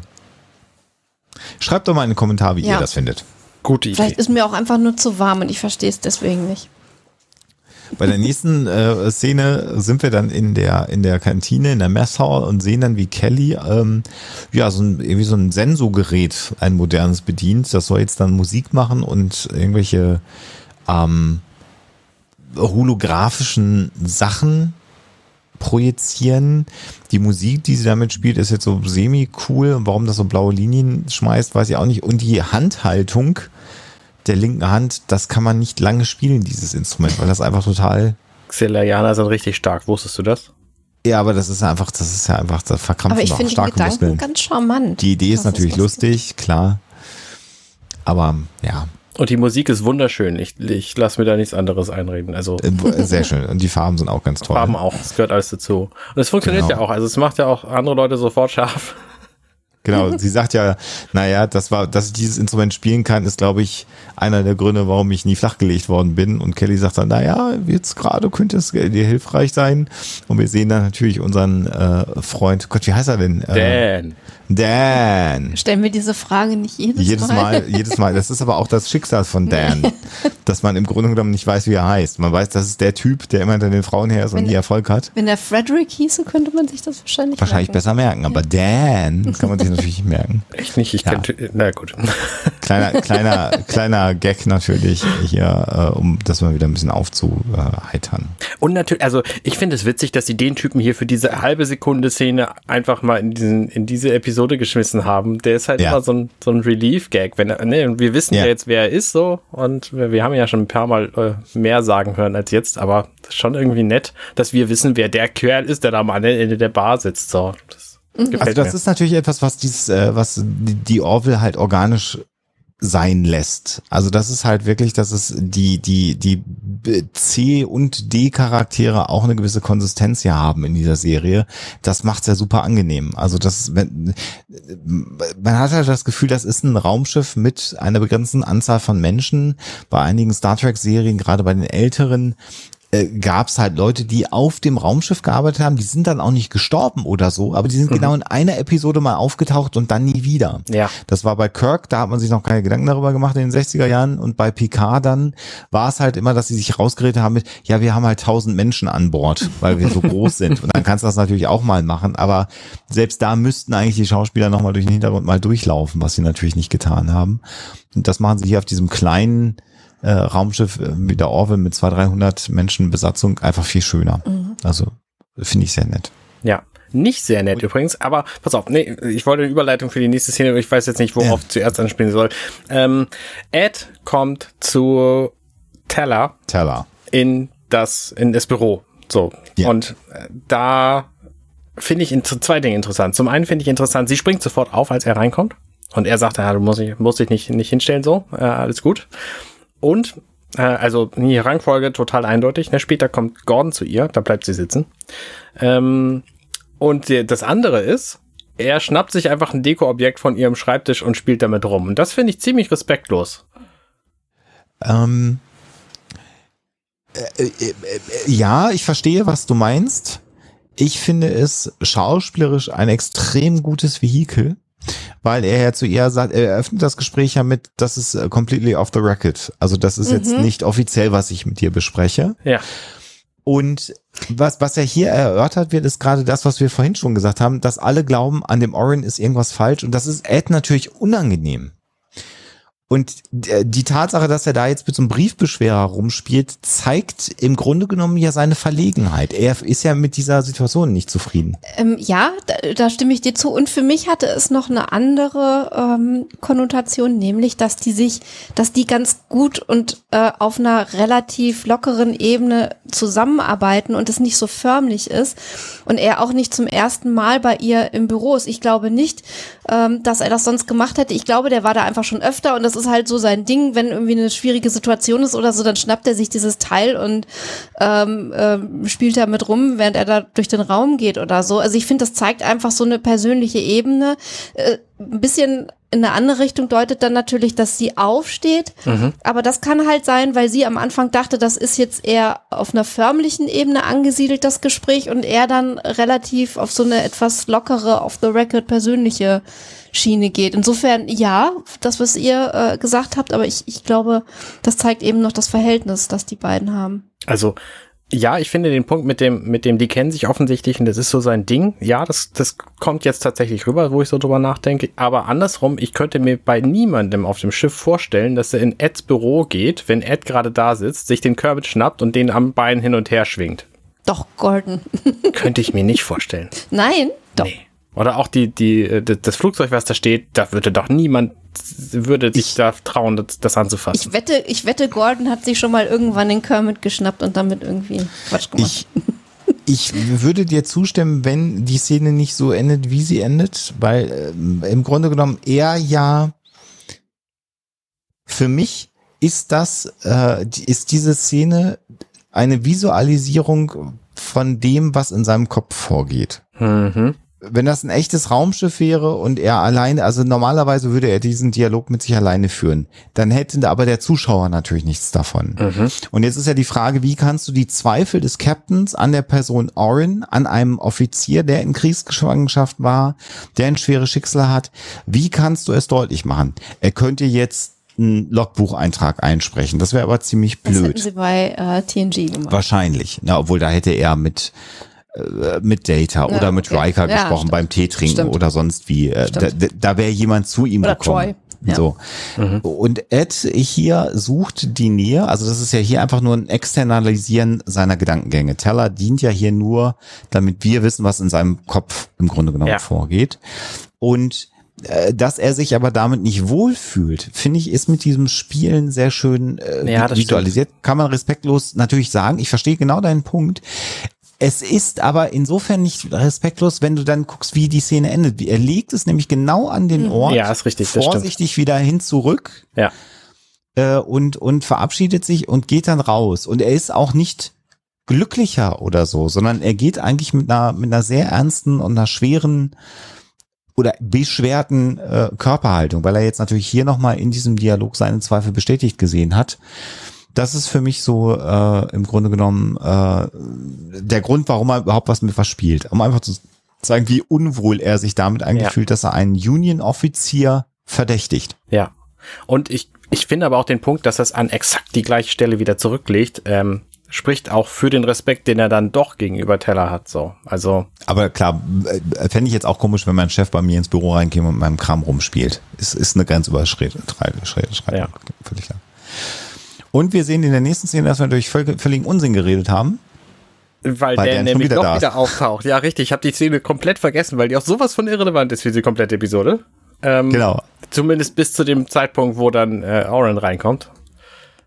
Ja, also die Idee, dass sie jetzt also so ein Casual Day einführen wollen, zwei Aliens, die sich da unterhalten und die es gar nicht mögen, dass sie immer eine Uniform tragen und Dan will jetzt also einen, einen Brief an den Captain schreiben. Ähm, äh, das hätte ohne diese Szene auch gut funktioniert. Ähm, ich finde es, jetzt ohne die ganze Zeit rumschnöseln zu wollen, äh, wenn wir uns die dritte Staffel anschauen, merken wir, wie diese Gag-Szenen, die hier ja schon gar nicht mehr nötig sind. Also wenn du die, wenn du die Serie jetzt die Folge anders geschnitten hättest und sie, du lässt sie einfach damit beginnen, dass Orin reinkommt und Dan steht neben den anderen Alien an dieser Konsole, hätte das ja genauso funktioniert. Der Dialog, wie du schon sagst, der ist ja überhaupt nicht wichtig, die, dieser Dialog. Und diese, diese Throwaway-Gags, damit es irgendwie eine Satire ist, das wird auch zunehmend weniger und in der dritten Staffel kann ich mich gar nicht mehr, das, das kommt fast gar keine solche Gags mehr vor. Dafür aber mehr Zeit für die, für die ernsthaften Handlungen. Das finde ich ganz interessant, wie sich das über die gesamte Serie deutlich verschoben hat. Also ich muss sagen, das stört mich auch nicht sonderlich. Das ist hier so ein aufheiternder Moment, der uns ja auch zusätzlich Dinge beibringt. Ne? Zum einen, die unterhalten sich. Also Dinge, Ja. die nicht zur Story beitragen, hatten wir bei Star Trek. Ich kann mich nicht an irgendwas erinnern. So. Das war Nee. alles zwischen den Hauptcharakteren irgendwie. Und hier reden zwei Leute. Einer, einer ist irgendwie C, C-Besatzung und den anderen kennen wir überhaupt gar nicht. Und der redet in einer Sprache, die wir nicht mal verstehen, die wir untertitelt bekommen. Das finde ich auch sehr, sehr interessant. Ja. Das haben wir, glaube ich, auch noch nicht gesehen hier.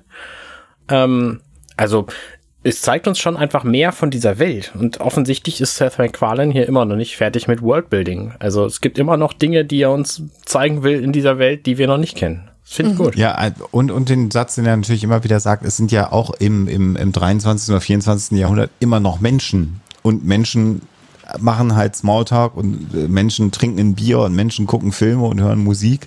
Das, ist ja immer das, was ihm. aber ja, ich weiß, was du meinst. Ja, ach so, ja, gut, also äh, ja, äh, in, in dem Fall, dann sagen wir Humanoide Ja. in dem Fall. Genau. Aber klar, natürlich sind natürlich die außerirdischen Spezies äh, natürlich nur, nur Placehalter für, für Menschen. Äh, das muss man ja schon sagen. Ja. Genau, und dann kommt Oren rein und das ist so spätestens der Moment gewesen, wo ich dachte, okay, der sieht so freundlich aus. Was hat er auf dem Maschinendeck zu suchen? Was will der da? Das kann doch nicht, das, nee, der ist böse. Ja, So. ja. Der, ich meine, der kommt da rein und dann unterhält er sich nur ganz kurz mit John Lamar, der ja als Chefingenieur natürlich da standardmäßig wohnt, ähm, und haut dann ab in einen Raum, den ich, von dem ich gar nicht wusste, dass es den gibt. So ein, so ein Lagerraum wird da ganz allein gelassen. Ja, ja. Also geht dann auch so um die Ecke, sag ich, guck mich nur um und ist dann plötzlich so ganz alleine. Also, ja, ich, jetzt wo ich das gerade nochmal sehe, das ist so offensichtlich und so. Es ist natürlich auch so geschauspielert. Also ja, es ist jetzt, aber also es das ist, zu, ja, ich weiß auch nicht. Also on the nose wäre, äh, wäre eine Untertreibung. Ja, also spätestens jetzt weiß man, dass der Dialog zwischen Teller und dem Captain natürlich völlig richtig ist. Also der hat irgendwas am Kochen. Ja. Völlig klar. Und dann gibt's wieder so einen Moment, da guckt er dann in verschiedene Türen äh, rein, die übrigens sehr realistisch auf und zugehen, finde ich. Das finde ich sehr, sehr gut. cool gemacht, so pneumatisch die. Geräuscheffekte auch, genau, die Geräuscheffekte tun da ihr Übriges natürlich. Die. Ich finde Genau, sowieso, das richtig. ganze Set ist super. Das sieht sehr cool aus. Und dann sieht aber Teller, wie er an einem von diesen Schränken rumfummelt. Und ähm, da passiert dann aber nichts. So. Naja, also hier sehen wir ja schon, dass Teller ihm folgt und ihn beobachtet. Also das ist ja schon mal klar und das realisiert er natürlich auch. Äh, sie hat jetzt aber nicht äh, realisiert, was er da macht. Und er sagte, oh, hätte ich hier gar nicht hingehen dürfen. Sie sagt, nein, nein, Sie sind ja äh, Union-Offizier, überhaupt kein Problem. Das ist ja hier alles offen für Sie. Und wenn Sie was brauchen, dann sagen Sie einfach Bescheid. Äh, und er bedankt sich natürlich, aber Teller fragt sich schon, was er jetzt in diesem Lagerraum neben dem äh, Antrieb, äh, Antriebsdeck gemacht hat. Ja, aber sie hat ja gesehen, wo dran er war und hat aber nicht gesehen, was da, also guckt sich dann das Regal nicht an, was da drin war und Ja. so. Das hat mich halt irritiert. Da müssen sie dann später erst John Lamar fragen, was denn da überhaupt drin war und so. Ja, ja, Naja, stimmt auch wieder. Ja, ich, vielleicht sind wir auch in dem Fall einfach noch gar nicht so weit, dass, dass Taylor da einfach nur das Gefühl hat, das war jetzt irgendwie ein bisschen merkwürdig, aber beobachten wir mal weiter, was passiert. Naja, sie sagt, also sie berichtet dann ja, Ja, ja, äh, äh, Ed und, ja. und Kelly, äh, dass sie ihn da erwischt hat und dass sie eben äh, jetzt dann Gord, äh, John äh, fragen wird, ob irgendwas fehlt. Mhm. Wobei natürlich, wenn was fehlen würde, hätte er das ja, also die haben ja nur die Uniform an, der hat jetzt ja keinen Rucksack dabei gehabt. Das finde ich schon auch ein Mhm. bisschen merkwürdig, aber gut. Aber hätte ja auch was Kleines sein können. Ja, ist es aber nicht. Nee. Es hätte Also auch so sein können. Also meine erste Vermutung war, dass er da einfach irgendwas hingebaut hat. Ne? Irgend so eine Bombe einfach unten in den Schrank gebastelt. So Das wäre natürlich auch möglich Im Maschinenraum kannst du natürlich auch ziemlich viel Quatsch machen. Das ist richtig. Das wäre Oder, natürlich auch denkbar. oder ich meine, wir haben das ja auch schon erlebt, dass er einfach ein Grill ist und dass sie, was weiß ich, äh, dass er da irgendein Abhörsystem installiert. Ja, ja. Also es hätte ja, Stimmt. alles offen, was hier eigentlich los ist. Wir wissen ja immer noch Das wäre eigentlich auch eine er- coole Story gewesen. Also ich habe ja auch ne, gerade auch jetzt diese Szene, wo dann Teller hinterher zu Ed geht und sagt, ah, ich habe ihn gerade erwischt, so hier, der sah schon aus, als hätte er irgendwas Komisches gemacht. Ich gehe mal den John fragen. Ähm, da habe ich gedacht, das ist so offensichtlich, dass er der Böse ist. Lass da doch noch irgendwas Spannendes rauskommen hinten. Ja, war nix. Ähm, und in der nächsten Szene sehen wir dann jetzt ja die, ähm, die, ähm, äh, die Konsequenz jetzt aus allem. Also der Emery Perry ist dann nochmal da und ähm, äh, in einer Videokonferenz und sagt dann, naja, wir müssen halt echt überlegen, ob der äh, Friedensvertrag und die, die ähm, Allianz mit den Krill nicht wichtiger ist, um Leben zu retten. Mhm. Und eventuell müssen wir halt äh, den Orin ausliefern, weil Krieg ist halt immer hässlich. Das ist ja so eine Formulierung, die er benutzt, also in Bezug auf die Familie oder die Frau von dem Orin, äh, die, die gestorben ist. Und da sehen wir halt so dieses politische Ränkespiel, ne? Für die Mhm. Politiker, die dann keine persönliche Bindung mehr an diesen einen Offizier haben, ist, bist du dann als kleiner Offizier eventuell dann auch tatsächlich ein, eine, ein Bauer, um mal beim Schacht zu bleiben, äh, oder beim, beim Schacht das Bild zu benutzen, den du dann einfach opfern musst, um am Ende das Outcome äh, zu haben. Ja. Das klingt moralisch total verkehrt. Aber Ja. ne, wenn es um Abwägungsgeschichten geht, dann ist es einfach eine vernünftige Entscheidung auch. Ja, es ist, ja auch nicht so, als ob er sich das jetzt einfach machen würde oder als ob das jetzt eine, eine, eine leichte Entscheidung ist. Also man glaubt natürlich schon äh, ihnen, dass das nicht ihnen nicht einfach fällt. Und und Ed sagt ja, was ist denn mit seinem mit seinem mit seiner Dienstakte und mit allem, was er so äh, gemacht hat in seinem Leben? Also er argumentiert ja auch für ihn. Ähm, in, in, in, insofern, äh, das ist schon, das ist schon ganz, ganz, ganz, äh, ganz, ganz spannend äh, in, in der Debatte. Aber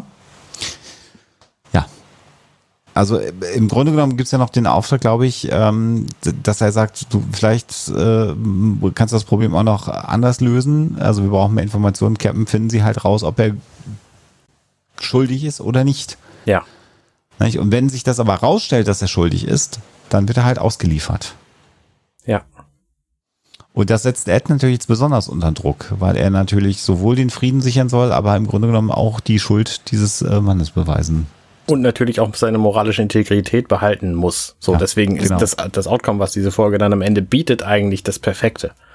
Natürlich. äh, Und natürlich die Freundschaft zu Gordon ist eventuell auch belastet natürlich dadurch. Richtig. Weil das ja auch noch durchgekommen ist. Gordon ist sein bester Freund und dann gibt es diesen Orin und also da ist er jetzt wirklich ähm, gestraft.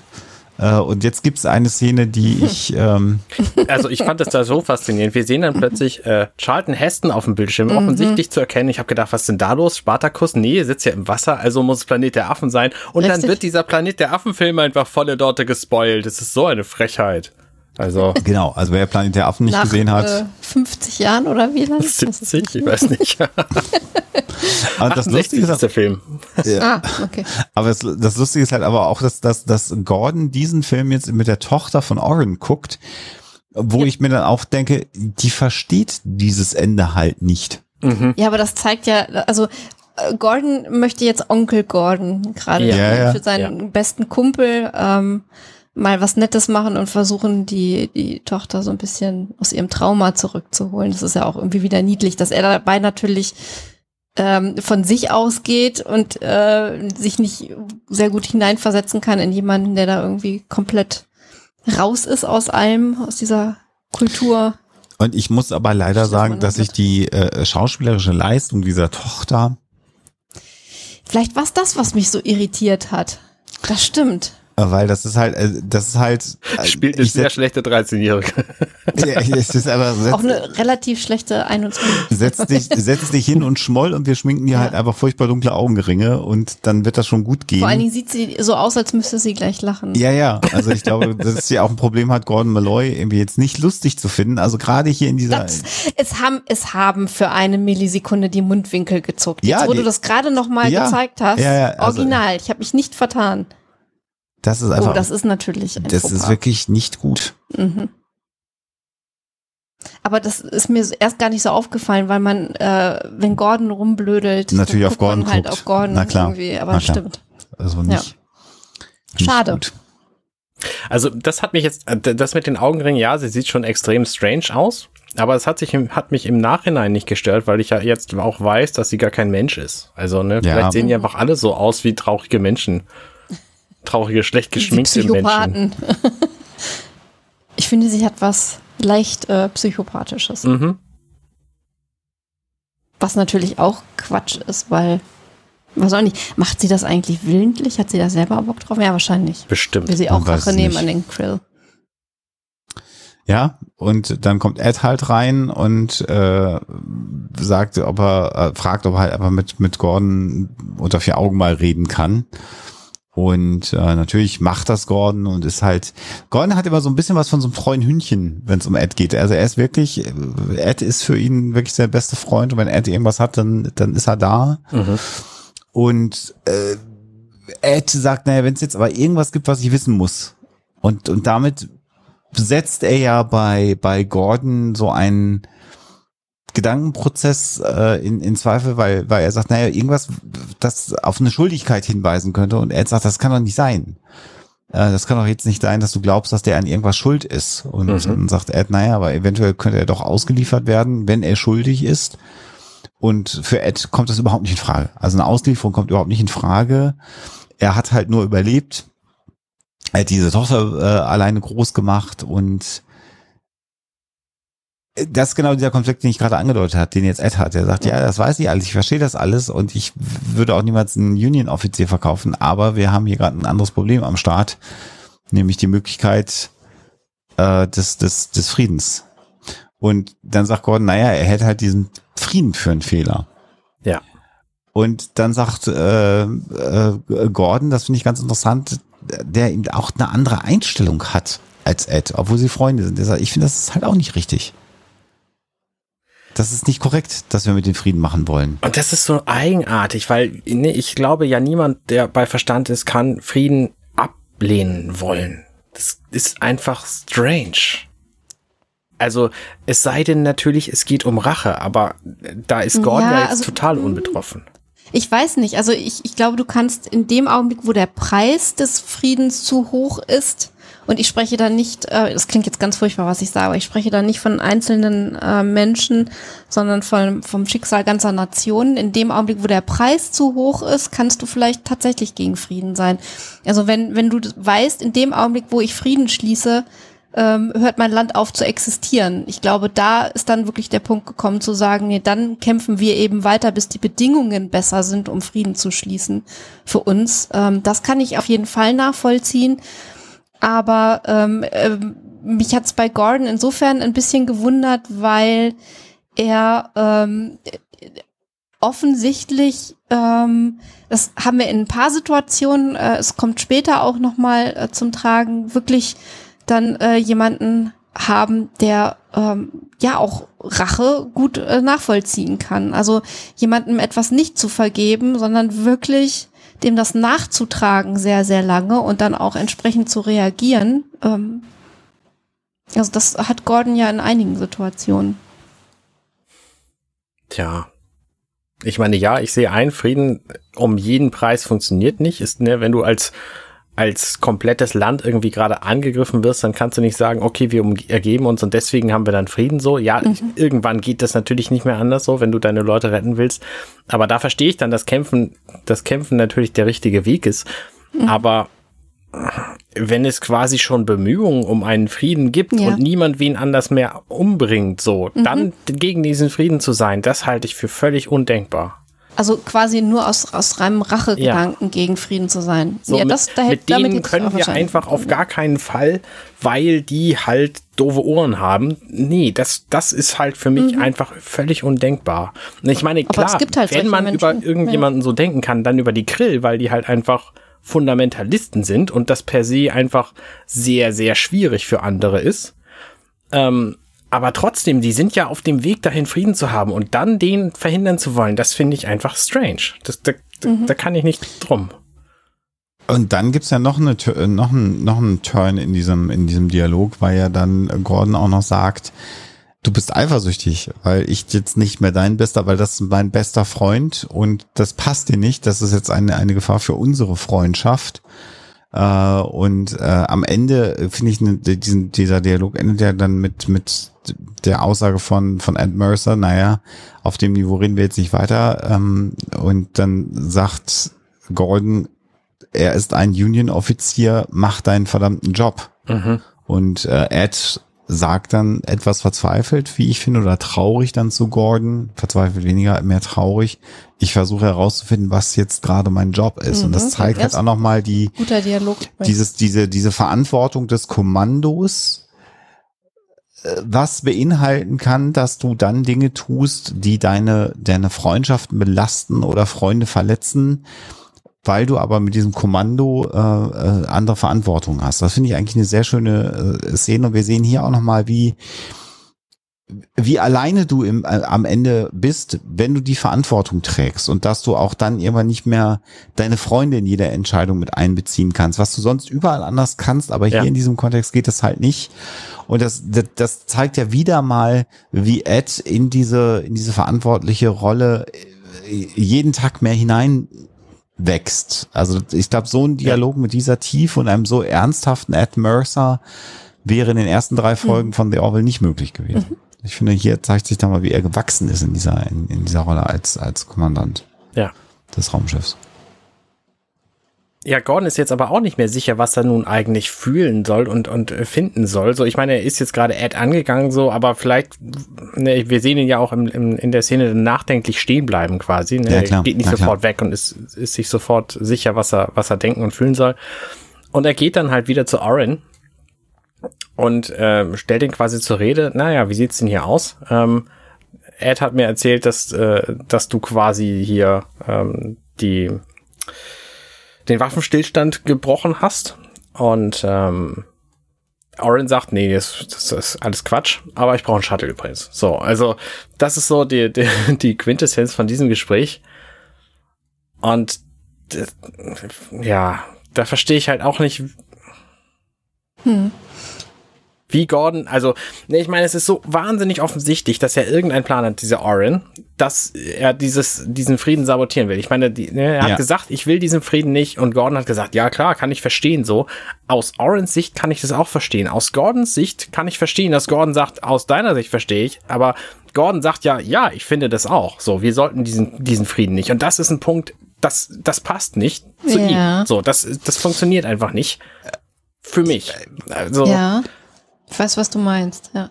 Und es ist nicht mal so, dass man sagen kann, äh, Golden macht das, um ihn, um quasi mehr Informationen aus ihm herauszukitzeln, weil ich glaube, so durchtrieben ist Golden nicht, dass er dann sagt irgendwie, okay, wenn ich jetzt das Spiel mitspiele für einen Moment, dann erzählt er mir, was er vorhat. Naja, das, das kommt oder, ja später. Oder? Ich meine, dieser Ausbruch, ja, ja, ich finde den klar. Frieden richtig, ähm, ja. den, den, den Frieden zu verhindern, finde ich auch richtig. Das kommt ja bei Ed raus. Also, mhm. ne, die haben ja eigentlich also mhm. jedenfalls bis zu dem Moment hatten die kein Beef. So, und dann plötzlich mhm. sagt Gordon, ah nee, wir sind hier offensichtlich in der sechsten Klasse und es, äh, es ist hier total kindisch alles. Und mhm. du bist mhm. eifersüchtig. Und ich mhm. glaube, das ist so eine, so eine Kurzschlussreaktion hier von Gordon. Und das ist, glaube ich, auch genau das, was die Plotschreiber wollten hier von diesem, äh, Schreibis natürlich, äh, von diesem, äh, von dieser Szene hier. Ähm, dass wir nicht genau wissen, wie ist mhm. Gordon eigentlich drauf. Und dass wir tatsächlich glauben könnten, später dann, dass mhm. er in mhm. das Shuttle will, um da. da ja, das stimmt. Da, bin ich, da gehe ich dann aber halt voll nicht mehr mit. Also dieses ich, Gespräch mit Ed hielt ich noch für mhm. einigermaßen plausibel, so aus Kurzschlussreaktionen raus. Ah, nee, warte mal, ich finde das auch richtig. Äh, und du bist doch hier nur eifersüchtig und so. Das ist einfach albernes, albernes Gerede. Ähm, Gerade wenn man so ein ja, ja, äh, was ich an diesem Dialog, der ja dann auch endet, im Grunde genommen in so einem Guilt-Trip, also der dann, äh, vorher hat er ja gesagt, ah, ist ja egal und so, das habe ich natürlich gern für dich gemacht, dein Leben gerettet. Und jetzt sagt er, ich habe dein Leben gerettet und das hat mich 20 Jahre meines Lebens gekostet. Soll das umsonst gewesen sein? Mhm. Ähm, was wir hier erleben, ist ja, dass ähm, Ed sagt, ich muss meinen Job machen und oder Gordon sagt, mach deinen Job und er sagt, ich muss herausfinden, was ist mein Job. Und jetzt quasi ist Gordon genau in der gleichen Situation, weil ja. äh, Gordon will von Ed, dass er ihn nicht ausliefert. Und Ed sagt, das kann ich dir gar nicht zusichern, weil das gar nicht äh, feststeht. Und jetzt sagt Orin, du bist mein Freund, ich brauche einen Shuttle. Und da sagt jetzt Gordon, das kann ich doch nicht machen, weil das ja auch gegen Gordons äh, Offiziersehre ja. und allem, was, was er ja, ist, Verpflichtung. und Verpflichtung äh, geht. Also das ist sehr, sehr interessant und mhm. ähm, äh, was, was aber Ed nicht macht, also die, äh, was Gordon ja bei Ed mitbekommen hat, ist ja irgendwie auch die Verzweiflung von Ed. Und Orin gibt ihm halt einen, einen Guilt-Trip jetzt. Ja. Und das ist natürlich, da sieht man ja auch, dass, dass Gordon da so einen Moment, bevor es dann, glaube ich, auf eine Schwarzblende geht, ja, äh, auch sehr, sehr, sehr intensiv, das arbeitet ja in Gordon, dieser Satz. Das soll doch wohl nicht umsonst gewesen sein. Ja. ja. Also er hat jetzt quasi gemerkt, dass Orin fanatisch ist. Ja. Ja. So, nächste Szene können wir, glaube ich, kurz abkürzen. John ist auf dem Maschinendeck und sucht dann Jaffet, der irgendwie gerade offensichtlich nicht da ist. Und dann geht er in den Nebenraum und guckt genau in diesen Schrank, an dem Oren dran ist. Was für ein Zufall. Und ja. entdeckt dann da etwas. Wir wissen nicht, was es ist. Und dann geht er aber zu Ed und sagt, ey, übrigens, von diesen Dingern, wo er gerade eins von in der Hand hat, äh, fehlen übrigens zwei. Was ich aber hier nicht verstehe, ist, dass da Teller gesagt hat, dass er das prüfen sollte. Ja, ja. Hat er offensichtlich nicht gemacht oder Tyler hat es ihm nicht gesagt. Ja, da, also. Oder ne, sie haben bei der Continuity nicht aufgepasst. Ja. Und äh, also irgendwann muss Oren offensichtlich nochmal da gewesen sein, um diese beiden Dinger da einzusammeln. Oder so. Oder er, also. Natürlich, stimmt, er hat ja. Er hatte sie ja nicht dabei. Genommen. Ja, aber, ja, ah, verstehe. Stimmt. Das haben nee, wir natürlich ist, gesehen. Also, ich glaube, ich habe ein Problem mit meiner eigenen Continuity heute. Ja. Aber es hat offensichtlich auch niemand anders gesehen, dass er diese zwei Container da rausschleppt. Hm. Ne, die Dinger ja. sind so groß wie Brotdosen. Also ich meine, das hätte mhm. doch irgendjemand sehen müssen. Eigentlich schon. Mhm. Tja, naja. Jedenfalls wird dann geklärt, er hat eigentlich keine Waffen, er kann mit diesen Dingern nichts anfangen wollen. So, irgendwas, irgendwas stimmt da nicht. Sie wissen irgendwas nicht. Die haben alle keine Waffen. Es, es gibt keinen Grund. Und ähm, deswegen wissen Und sie halt immer noch nicht so genau, was eigentlich Sache ist. Genau. Äh, und das ist eigentlich, um eben Plasma äh, äh, zu lagern, was tendenziell jetzt nicht so das einfachste Zeug ist, aber jetzt auch keine wirkliche Waffen, äh, Waffe wäre, äh, Quantumplasma oder wie es auch mal ist. Äh, was wir aber hier sehen bei diesem Dialog, dass da was fehlt und dass das der Schrank ist, an dem Oren ist, wir sehen dann ja so eine Kamerafahrt, das finde ich eigentlich ganz schön gemacht, und wir sehen Gordons Reaktion darauf äh, der dann, äh, man sieht, dass er da so ein bisschen, ich will nicht sagen zusammenzuckt, aber man, im, im, wenn er jetzt ein, ein, Tier wäre, würden die, die Öhrchen äh, sich spitzen. Und das arbeitet ja in ihm, weil ihm schon ja. auch klar ist, was, was ist denn da jetzt der Plan? Ich soll einen Shuttle klauen, der klaut da irgendwelche Behälter für Quantenplasma ähm, das arbeitet in Gordon natürlich. Genau. Und ich finde, er sieht in diesem Moment sehr danach aus, als müsste er einfach gleich einen Moment äh, gleich was dazu sagen. Und das passiert nicht, weil wir es nicht sehen. Also wir sehen ja. nicht, ob es passiert. So und ich bin mir ziemlich sicher, es passiert, aber das kommt vielleicht später erst raus, ähm, weil irgendwann gibt es ja ein Gespräch zwischen äh, zwischen Gordon und Ed, was wir nicht sehen. Naja, es gibt ja erst dann jetzt das Gespräch zwischen, zwischen Gordon und äh, Teller äh, dann. Also wie du schon sagst, normalerweise äh, als guter Offizier hätte er jetzt aufstehen müssen und sagen müssen, Sir, äh, das und das ist passiert. Das hat er ja nicht gemacht, sondern was jetzt passiert ist, dass er dann auch zu äh, Teller ins Büro kommt. Wie du schon sagst, sie bleibt sitzen, äh, genau. spielt nicht mhm. auf. Also ganz interessant, er ist ja niederrangiger. Und interessant ist aber dann auch, wie, wie er da reinkommt. Also auch er fühlt sich ja nicht wohl in, in seiner Haut und mhm. er ist jetzt aber eben nicht in einer autoritären Position, so wie Ed, sondern er sagt, wollen wir was trinken?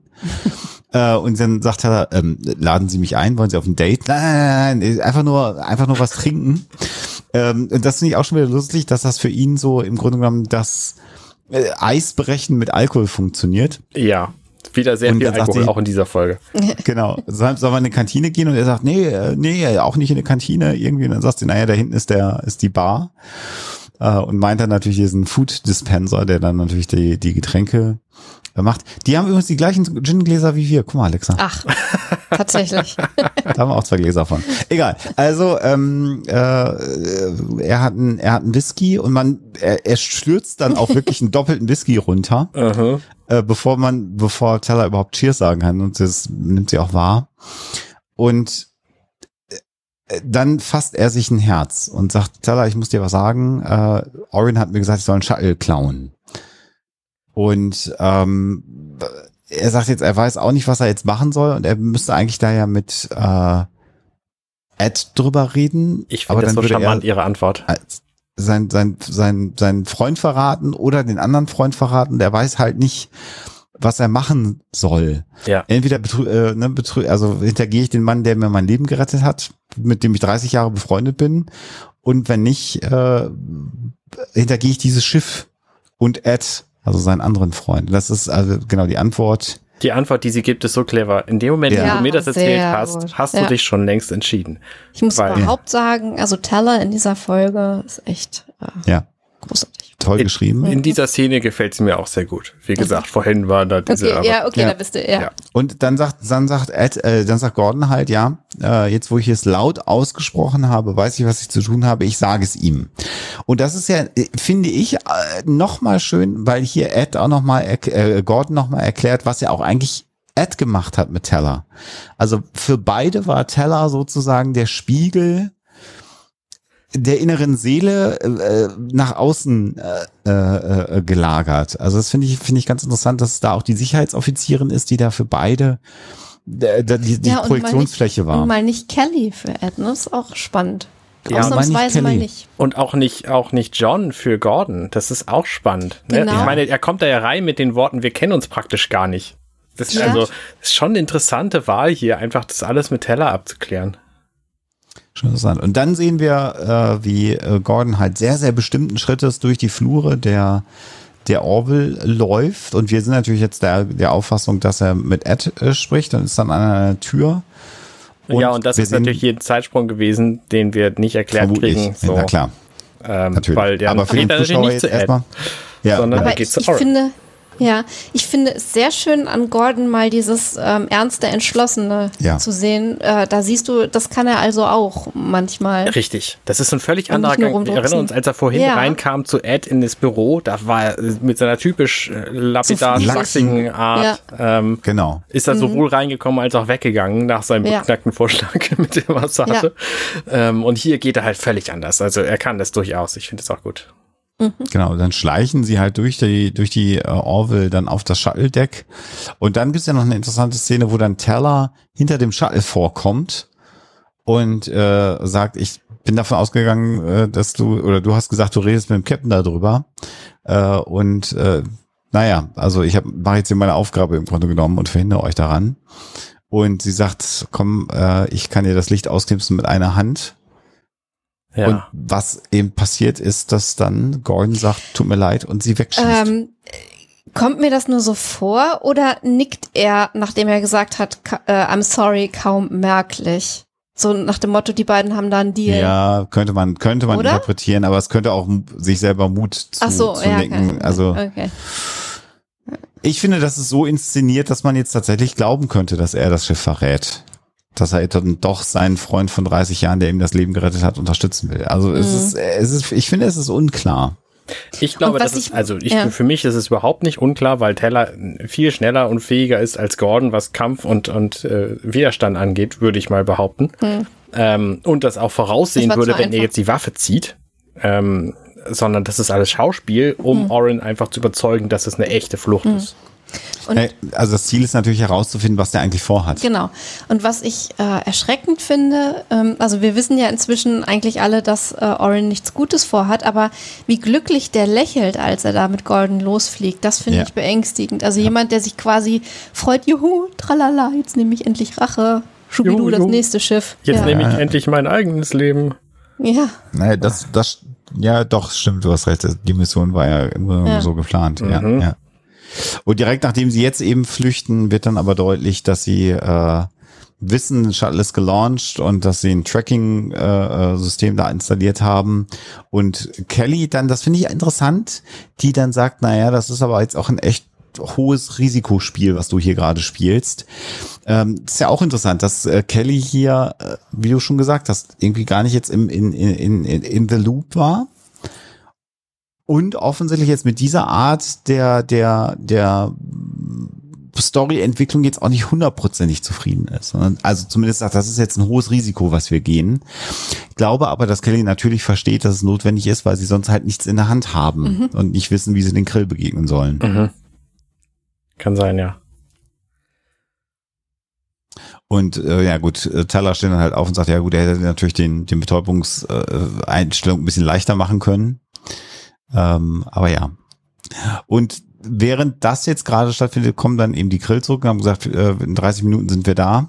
Da ist übrigens Ah, äh, hier der, der Kalon, ähm, Isaac, äh, der diesen Funkspruch da annimmt. Und ich dachte, ach ja, stimmt, den gibt's ja auch noch. Den haben wir Ja, Folge noch gar nicht gesehen. Der, in, der, in der Folge war er nicht dabei, richtig, nur einmal im Hintergrund, genau.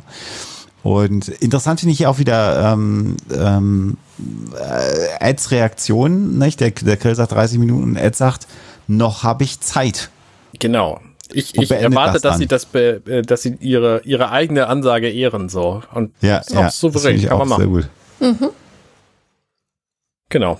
Dann sehen wir wieder in das Shuttle rein, wo Gordon und Oren natürlich sitzen und er Gordon versucht immer noch rauszukriegen per Wort, was denn Oren jetzt eigentlich vorhat und es klappt einfach nicht. Und äh, der will das einfach nicht verraten. Und dann schalten wir wieder zurück zu Orville. Und da passiert etwas Spannendes, weil da nämlich ähm, jetzt hier diese Enval, wie heißt sie noch? Lena? Lena heißt sie. Mhm, Lena. Ähm, oder wird sie genannt, weil eigentlich war ja der, das der Name von der Tochter von Oren und jetzt plötzlich ist es äh, der Name von ihr. Na ja, gut, jedenfalls kommt Teller da rein und ähm, äh, redet mit ihr und dann sieht sie, also Teller sieht dann an Lena diesen ähm, diese, diesen Unterarm. Und der Unterarm hat einfach Markierungen, die so aussehen wie, also mein Vater hat solche Dinger auf seinem Oberarm, das waren damals Impfungen. Die sieht man Ja. auch immer noch. Äh, und die hat sie Ja. halt jetzt hier auf unter, ihrem Unterarm. Also offensichtlich irgendwas mit Blut und Entnahme oder äh, Zugabe oder wie auch immer. Ja, Ähm, und Taylor will halt wissen, was es ist. Und ähm, das will sie nicht verraten und dann gibt's ein kurzes Handgemenge, wie ist ein schönes, schönes Wort, finde ich übrigens. ähm, Handgemenge ist immer gut, ja. Wo dann ähm, spannenderweise redet diese Lena dann plötzlich und sagt, nee, genau. das, das geht so nicht. und weiß aber gar nicht, was eine Xelarianerin so kann und macht. Ähm, und dann überwältigt Teller sie halt kurzerhand, weil sie einfach viel stärker und fähiger ist als alle anderen ja, auf diesem Schiff. Ich behaupte das immer noch. Ähm, Ja, wobei sie natürlich erstmal jetzt mit dem Messer am Hals, also sieht ja erstmal jetzt nicht so aus, als ob äh, Teller sich da großartig wehren könnte. Das ist ja sehr, sehr lustig. Und die, ähm, die, die angebliche Tochter ja schon auch glaubt, dass sie hier äh, in äh, das Oberwasser natürlich hat in dieser Sequenz. Also ich finde, dieses Messer sieht nicht wahnsinnig echt aus, ehrlich gesagt. Nee. Ähm, ja gut, aber wenn aber du keine grundsätzlich stimmt hättest, dir zu, ja. Ja, ja. Nee, das also, sieht einfach aus wie so, so ein Schokoladenmesser in Zellophan eingepackt. In, in, in Alufolie eingepackt, finde ich. Ein Labdolch. Ja, so ein bisschen. Ja, jedenfalls ähm, haut sie sie dann gegen die Wand. Also ja. Teller die Lena. Und dabei verletzt sich Lena. Ja. Und das ist so was von spannend, weil dann kommt nämlich ausgerechnet in diesem Moment, kommt Claire rein, wir erinnern uns, die haben wir am Anfang der Folge schon mal gesehen, ähm, und weiß sofort ja. Bescheid. Ja. So nicht, die hat sich Suppe irgendwie an die Nase gekleckert, weil genau. sie war ja gerade am Essen. So, es hätte oder ja alles mögliche sein Krankheit. können. Ja. Oder irgendeine genau. Krankheit oder was. Nein, sie hat gelbes Blut und deswegen äh, weiß sie sofort, was Sache ist. Okay, wir mhm. müssen jetzt alle hier raus, die Tür muss zu, wir brauchen Kraftfeld. Ähm, das hat mich sowas von überrascht. Ja, Gerade also Claire, also, die normalerweise ja. keine Ahnung von irgendwem hat. ja, also es, ist schon ein, ein äh, merkwürdiger Zufall. Jetzt weiß ich auch, äh, wie du das am Anfang meintest, da hatte ich ja noch so ein bisschen gesagt, ja, man kann ja irgendwie in der Datenbank rumforschen, aber das, dazu musst du erstmal wissen, was du nachgucken musst. Mhm. Ähm, und äh, es wäre schon ein arger Zufall, wenn sie justamente aus privatem Interesse Aufsätze über diese Spezies gelesen hätte, weil sie das irgendwie so spannend findet. Aber so ähm, muss es ja sein. Ich meine, ja, wir haben ja alle ja, den, den Film Slumdog Millionär gesehen, wo der aus genau diesem Grund, weil er genau all diese Antworten auf die Fragen kennt, dann halt Millionär wird so. Mhm. Das muss genau so ein Moment sein. Vielleicht hatten die einfach gerade vor zwei Wochen irgendwie einen Artikel über diese vor 50 Jahren quasi ferngehaltenen N-Wall gelesen, Claire, und ja. weiß jetzt darüber Bescheid, dass die gelbes Blut haben und mega gefährlich sind. Jedenfalls weiß sie das. Das hat mich wirklich überrascht. Naja, ja, ich, ich weiß, äh, dass du da ja gerne an, an, an diesen Stellen herummerkelst. da ist, da ist es jetzt natürlich so, du findest eine Alienrasse und stellst fest, oh, wenn die sich einen Finger schneiden äh, und bei uns auf dem Raumschiff sind, fliegt alles in die Luft. Dass sowas auch vor 50 Jahren mit Achtung gefährlich in ja, Akten aufgenommen wird, bei äh, welche Aliens sind gefährlich und dann fliegt euch das Raumschiff um die Ohren kann ich jetzt nachvollziehen, weil es wahrscheinlich irgendwelche. Aber sie, sie hat es halt innerhalb einer Sekunde gesehen ähm, und realisiert. Und ja. realisiert. Okay. Wobei das. Ich habe Rasse schon wieder gesagt, ne? Ja. Spezies, Spezies, Alien Spezies. Verdammt nochmal. Ähm, wobei das, was aus der Nase kam, ähm, ja schon irgendwie so ein bisschen wie Rotz aussah oder irgendwas, was ja. bei The Exorcist irgendwie ausgekotzt wird oder weiß der Geier was. Ja, und also. vielleicht haben die ja alle irgendwie komisches Blut. Wir wissen ja auch nicht, wie das ja. Blut von Dan zum Beispiel das aussieht. Der könnte ja auch unter Umständen so orangefarbenes ja. Blut haben. Das wäre ja auch denkbar. Erbsensuppe-Blut. Mhm. Ja. ja. Vor allen Dingen, also ich finde es, ich finde es völlig legitim, dass sie dieses Wissen hat. So, wenn jemand gelb aus der Nase blutet, dann ist es ein N-Weil. N-Weil sind gefährlich, wir müssen reagieren. So, finde ich okay. Kann man machen. Das ist so Plot-Device, ne, meinetwegen. Sie ist Ärztin, irgendwas muss sie wissen. Das ist völlig in Ordnung. Aber, wenn N-Weil so genauso aussehen wie Menschen, warum gibt's dann nicht genauere Scans in dem Moment, wo möglicherweise ein N-Weil irgendwo sein könnte? Ja. Ah, sozusagen so ein automatisches äh, äh, Erkennungssystem. Ja, oder zumindest ein manuelles. Das wurde ihr ja jetzt hier auch. Ne? Ich meine, die sind jetzt einige Tage schon auf dem Schiff und es wurde gesagt, es ist ein Mensch. Aber wenn Enval genauso aussehen und mega gefährlich sind, dass die verboten sind, heißt ja nicht, dass es die nicht gibt. Mhm. Ja, da ist was dran. So, dann ja. könnte man, also dann müssten eigentlich sämtliche, ja, ja. sämtliche Scans müssten sofort gemacht werden, sobald irgendjemand auftaucht, der so menschlich aussieht wie sie.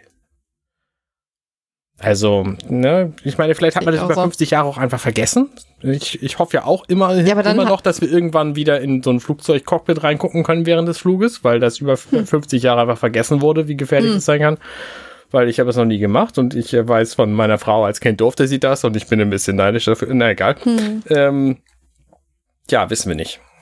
Ach, du meinst die Kinder, die nach vorne dürfen Ja. in so einer Linienmaschine, wenn Ja. sie im Urlaub fliegen? Genau. Heute geht das nicht mehr, weil da zwei, zwei Doppeltüren, äh, Pan- Panzertüren zwischen sind. So. Ja. Ja, gut. Ja. Man soll ja eh nicht mehr fliegen wegen Klima und so. Das, das ist richtig. Aber man darf ja auch nicht, wenn das einfach auf der Landebahn steht und da die Piloten vorne. Ne, Nee, ich weiß, was du meinst. Wobei, das stimmt gar nicht. Meine Kinder waren tatsächlich mal vorne im Cockpit, äh, während das Flugzeug noch stand. Da durften sie das nämlich noch. Ach so. Das war okay. Ah. Da durften sie da reinkommen. Na gut. Das war, ja, also da habe ich dann auch so einen kurzen Blick über. Egal. Schön. So, zurück zu Orville. Also, ne, ich halte das alles für, für sehr, sehr wackelig konstruiert hier. Ja gut, aber das ist natürlich die Erklärung jetzt, wie, wie dieses An wie Attentate stattfinden konnten, warum das Ja. keiner auf dem Schirm hatte und was natürlich auch überhaupt nicht erklärt wird äh, hier in der ganzen Serie, dann ist ja auch, wo, wie er an diese Endwahl rangekommen ist, warum die sich für seine Tochter äh, ausgibt, Und wie er das sonst wie er das transportieren sonst konnte. hingekriegt hat. Also all diese Dinge sind ja nicht geklärt. Ähm, was jetzt aber allen bewusst wird, ist plötzlich, dass es sich ja hier um eine, um eine äh, Kamikaze-Aktion handelt, weil sie davon ausgehen, dass das die letzte Attacke sein wird und dass Gordon das vermutlich dann auch nicht überleben wird. Ja. Ich finde das, ich finde das Gespräch zwischen Claire und Ed an der Stelle ganz spannend. Weil Claire sagt, ach übrigens, wir haben hier jetzt einen absoluten Notfall. Ähm, wir brauchen sofort ein Kraftfeld, so stark wie sie es machen können, um dieses Quartier Nummer 12 drumherum. Und Ed so, ja, wie, wieso, was ist denn jetzt los so? Ähm, statt einfach sofort zu sagen, okay, machen wir. Und hinterher zu fragen, warum. Das stimmt. Also wenn der, wenn der Chef Medical äh, äh, ähm, Offizier sagt, mach das jetzt bitte sofort wegen Notfall. Ja. Ja, das ist halt genau wie irgendwelche Notfälle auf Raumschiffen in diesen Serien und, das, und die Aussage ist, äh, Captain, Sie müssen kommen, was ist los? Das kann ich Ihnen nur persönlich sagen. Wo ich auch mal denke, ja, bis der da unten Ja, ist, genau. äh, ist die Krise halt nochmal zehnmal größer geworden. Äh, ja, das ist halt so ein klassisches äh, Drehbuch-Ding natürlich. Naja. Ja. Ja, und jetzt sind wir dann wieder an dem Schall und jetzt äh, kommt dann eben für Gordon dann auch fühlbar raus, weil der hat ja bisher noch nicht verstanden, um was es geht, ähm, dass äh, Orin sie da halt gefunden hat. Das ist die einzige Aussage. Ich habe sie da in so einem äh, äh, Kriegsgefangenenlager gefunden und sie hasst die Krill aus ihren eigenen Gründen. Das ist ja alles, was wir jetzt von seiner angeblichen To Tochter erfahren. Und da ist dann jetzt für Gordon, der ja schon vorher Zweifel hatte, weil das war ja alles eine konzertierte Aktion, äh, aber dann sagt, du hast diese Raumschiffe zerstört. Also auch die Realisation, dass sein vormals bester Freund, dem er sein Leben verdankt, ihn angelogen hat und ein Terrorist in Ja. diesem Fall ist. Ja. Und Gordon sagt dann, zieht dann halt ein, ein, eine, eine Phaserkanone und funkt dann die äh, äh, Orville an. Er hat ja seinen Auftrag jetzt ausgefüllt und sagt dann auch, you son of a bitch, you lied to me. Und Gordon sagt, das habe ich alles verstanden, wie schlimm das für dich ist. Und es gibt ja diesen, diesen Streitdialog äh, zwischen den beiden und äh, er versucht sich ja zu rechtfertigen und sagt, du hast ein Leben gehabt, ich habe 20 Jahre Folter gehabt und Gefangenenlager. Und äh, Gordon nimmt hier jetzt die Position von Ed ein. Und das finde ich halt sehr, sehr spannend. Die er vorher abgelehnt hat. Das ist ja hier ganz, ganz spannend. Er realisiert eben, dass Freundschaft nicht über alles äh, äh, geht. Tatsächlich. Finde ich hochspannend. Also da reift ja Gordon dann auch noch mal jetzt in diesem Moment. Ja, Finde ich toll. Richtig. Und dann haben wir halt ein 60s äh, Star Trek Revival, weil die beiden sich jetzt erstmal prügeln an Bord äh, des Shuttles. Handgemenge. Ja, Orin, genau, Handgemenge. Orin hat ihm erstmal den Phaser weggenommen und dann kommt der Phaser wieder ins Spiel und dann hat ihn doch wieder Gordon den Phaser und bedroht ihn. Und äh, Orin ja, aktiviert dann diese, diese Plasma-Blut-Bombe tatsächlich, diese Genau. Endwald-Bombe. Und sagt, naja, entweder äh, sterben wir jetzt hier oder wir zerstören zumindest noch das Schiff. Und äh, der sagt halt, man kann es halt nicht mehr stoppen. Setzt den Kurs äh, auf das Schiff und Gordon zerschießt dann die Konsole. Das finde ich auch total spannend. Das sieht nicht spannend aus, das sieht sowas von schlecht aus. Das ist so ein Schnitt Ja, und dann du? wird da Okay. geschossen und in dem Moment, die bewegen sich überhaupt nicht. Ne? Da, da guckt so eine, so eine Lampe mit so Leucht, Leuchtdingern äh, D- Dingern raus und da bewegt sich nichts. Ne, es explodiert, aber es bewegt sich von diesen Teilen gar nichts. Das ist Ja, ein ja. Schnitt, wo die Okay, Teil ja, ist gut. und ein Schnitt, wo dann diese Lampe da rausguckt. Also ne, da, da Hm. raucht's dann so ein bisschen, aber da bewegt sich nichts. Und wenn es eine echte Explosion gewesen wäre, dann hätten diese Dinger sich bewegen müssen. Und das, ja, Splitter, Glassplitter oder irgendwas. Ja, ja. ja. gut. Naja, also, ja. Also der Effekt, der hat mir gar nicht gefallen. So. Okay. Aber es ist halt ein Throwaway. Der ist auch nur ungefähr eine Sekunde zu sehen. Ähm, Ja. Und äh, was ja jetzt passiert ist, dass, dass Gordon halt sagt, hier, äh, nimm den Raumanzug, wir müssen das Shuttle verlassen und Orin halt so verblendet ist, im Grunde genommen, dass er sagt, go to hell. Das ist spannend, ne, dass Gordon hier glaubt, ihn retten zu können, obwohl der Plan Selbstmord hier war. Also, und Gordon trotzdem, hier zieht diesen Anzug an, wir müssen jetzt raus. Das, also, Und immer- das ist übrigens auch ein Punkt, den ich nicht verstehe. Warum schmeißen sie denn sich raus statt der Bombe? Hm, ja, Naja, also äh, Dazu hätte, hätte ähm, Gordon ihm die ja abnehmen müssen. ja, aber er will ihn ja überzeugen, mitzukommen. Dann nimmt er doch die Bombe auch mit, das ist doch sein Baby. Ja. Also, das haut doch vorne Ja, und hinten wieder nicht hin. Äh, naja gut, das stimmt schon. Also äh, einfach das Ding rausschmeißen wäre jetzt die, die klüger als nicht zu sagen, Oder, oder, ja, oder Gordon wusste im Grunde seines Herzens schon, dass der nicht mitkommt und hat gedacht, dann muss ich wenigstens hier selber raus irgendwie und alles Ja. andere hat keinen Sinn, deswegen Ja. bye bye. ja. ich meine, so musste er ihn nicht rausschmeißen. So, das ist so wieder dieser moralische Aspekt. Sie mussten ihn nicht übergeben, weil er dann Ja. am Ende nicht mehr da ist. Ja, und sie ja. müssen ihn nicht rausschmeißen, weil er sich dann selber und so. Das ist schon Ja. eine sehr, sehr Ja. easy way out hier. Ja. Tatsächlich, ja. Eine sehr schöne Sequenz, wie Gordon Malloy in simulierter Schwerelosigkeit so langsam über diese Rampe äh, läuft. Was, was wie beim Piratenschiff, ne, über die Planke gehen. Ja, ja, Ja, man, man sieht aber auch, wie der Schauspieler halt so bewusst auf schwerelos dann Ja. äh, sich trimmt, sich dann abstößt, was ich eigentlich ganz schön finde. Also das reicht ja so als Impuls. Und was ich sehr spannend finde, äh, die Tatsache, dass er natürlich jetzt durch die Explosion dann in so eine in so ein Trudeln äh, gerät, was ja tatsächlich auch extrem gefährlich ist. Also da, äh, weil du ja nicht gebremst wirst, können sich unglaubliche Fliehkräfte aufbauen. Ähm, Ja. ob das so alles so realistisch ist, mehr Explosionen sei, sei, mal dahingestellt, aber das ist tatsächlich eine große Gefahr, ähm, äh, dass man ins Trudeln gerät. Und dann werden sie ja eingefangen oder wird er eingefangen vom Traktorstahl von, von der Orville Ja. und gerettet im letzten Moment. Ach, Da können wir froh sein, dass sie die Traktorstrahltechnologie wenigstens haben, wenn sie schon keinen Beamen haben. Genau, genau. Ja, und dann sehen wir die letzte Szene, die natürlich dann jetzt ähm, dieses Lackwei möglich macht.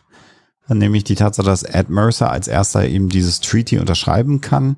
Ich finde das sehr, sehr interessant, die Auflösung dieses Lightpens, den sie da haben, dass der also gut äh, Handschrift Das auflöst. sieht super schick aus, finde Äh, und Sieht interessant cool finde ich auch, ja, die, die, die, äh, die Schrift der Krill, die natürlich Ja. anders ist. Das finde ich auch Ja. ganz interessant. Ja.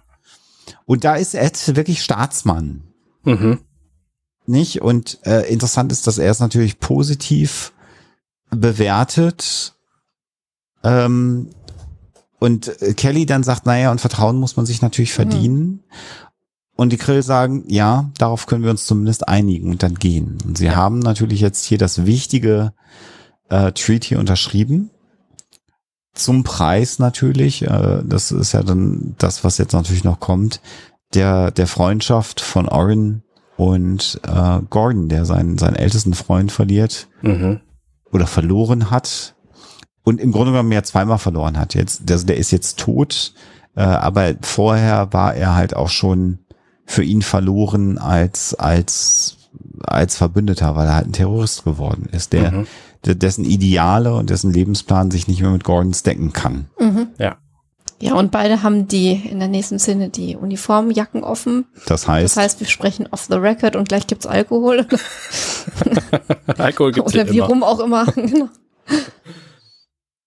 Genau, und die, äh, also ähm, Gordon sagt dann ja auch den interessanten Satz, naja, der ist schon vor langer Zeit im Gefängnis gestorben, mein Freund. Also d- Mhm. äh, nicht diese Erkenntnis, dass der gar nicht mehr äh, da war.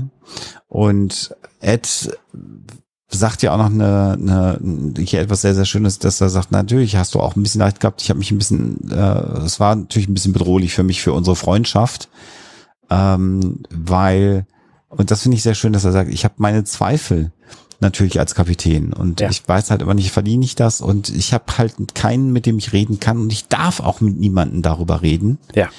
Und mit Kelly ist es halt besonders kompliziert. Mit der könnte ich darüber reden, aber das ist nochmal kompliziert. Und du bist der Einzige, mit dem ich darüber reden kann. Und wenn das weg ist, dann habe ich halt keinen mehr. Das finde ich auch eine sehr schöne Ja. Szene. Und das zeigt natürlich auch die, die, die Zerrissenheit, weil er hat ja hier der Pflicht folgend, sogar hätte er diese Freundschaft riskieren müssen, weil er gesagt hat, ich muss das tun, was ich tun muss. Und, und das hat äh, Gordon natürlich geschockt.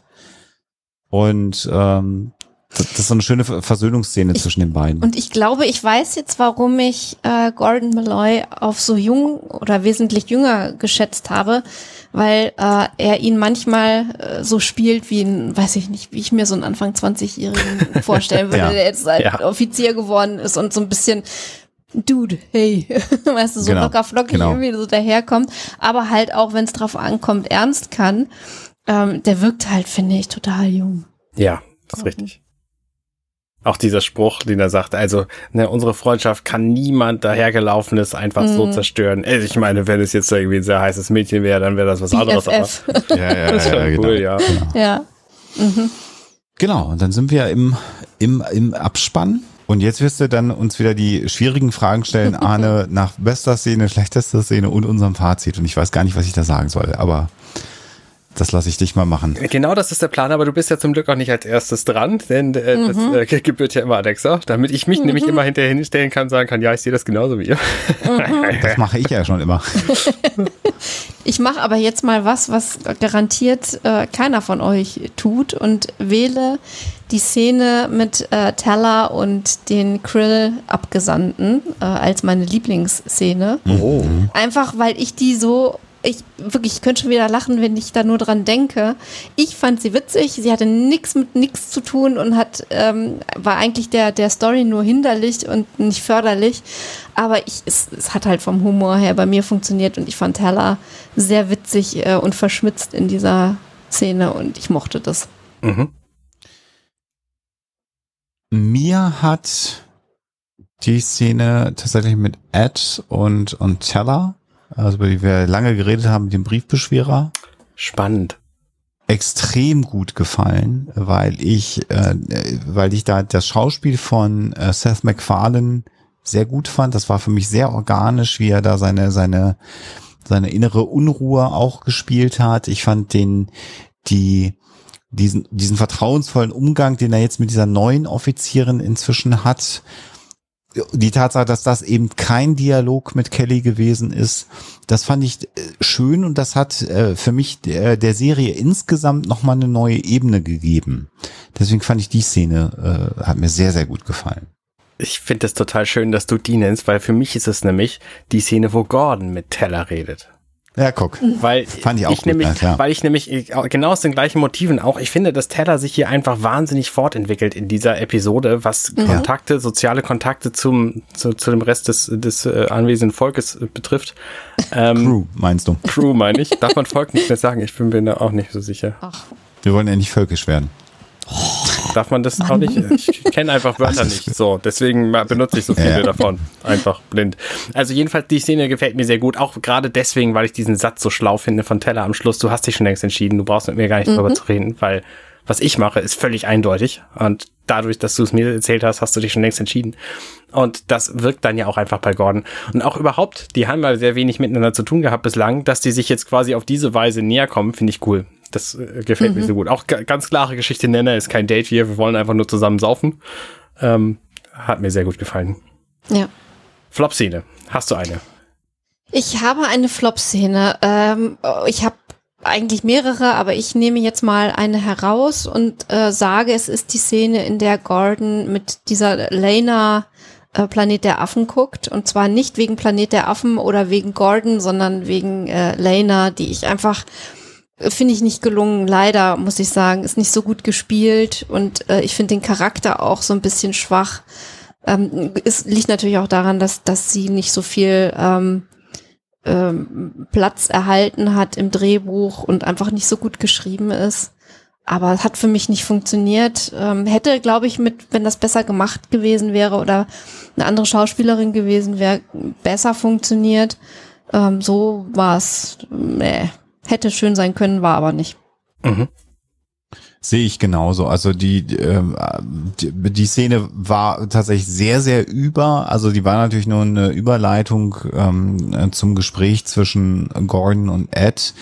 Aber insgesamt ist die äh, Figur der Tochter für mich überhaupt gar nicht ähm, äh, präsent gewesen. Jetzt kann man sagen, ja, das war ja auch Absicht, das sollte ja alles ganz unauffällig sein. Aber das war inkonsequent und nicht gut. Also das war das weiß ich nicht. Der, der, der hätte auch irgendwie eine, eine Pflanze oder einen Hund haben können, der dieses Blut hat. Also ein N-Ball-Hund. Also das war, war überhaupt nicht passend und ich fand auch, dass er äh, diese die, überhaupt gar keine wirkliche emotionale Beziehung zu dieser äh, Tochter. Ja, aber am Anfang hat. gefragt, oh, wo ist sie denn? Und dann genau, wo ist sie denn? Und ach, guck mal, ach, die ist ja so klug, die macht dieses Spiel. Mhm. Also das war, das mhm. war für mich insgesamt sehr schwach. Und diese Szene mit mit dem Planet der Affen, das war selbst für Gordon total dumm. Also das, nee, hat mir auch gar nicht gefallen auch wieder spannend, dass ihr die Szene wählt. Ich wähle nämlich die andere Szene, wo es um sie geht. Äh, die mit diesem Musikspiel-Ding. Mhm. Ähm, ah.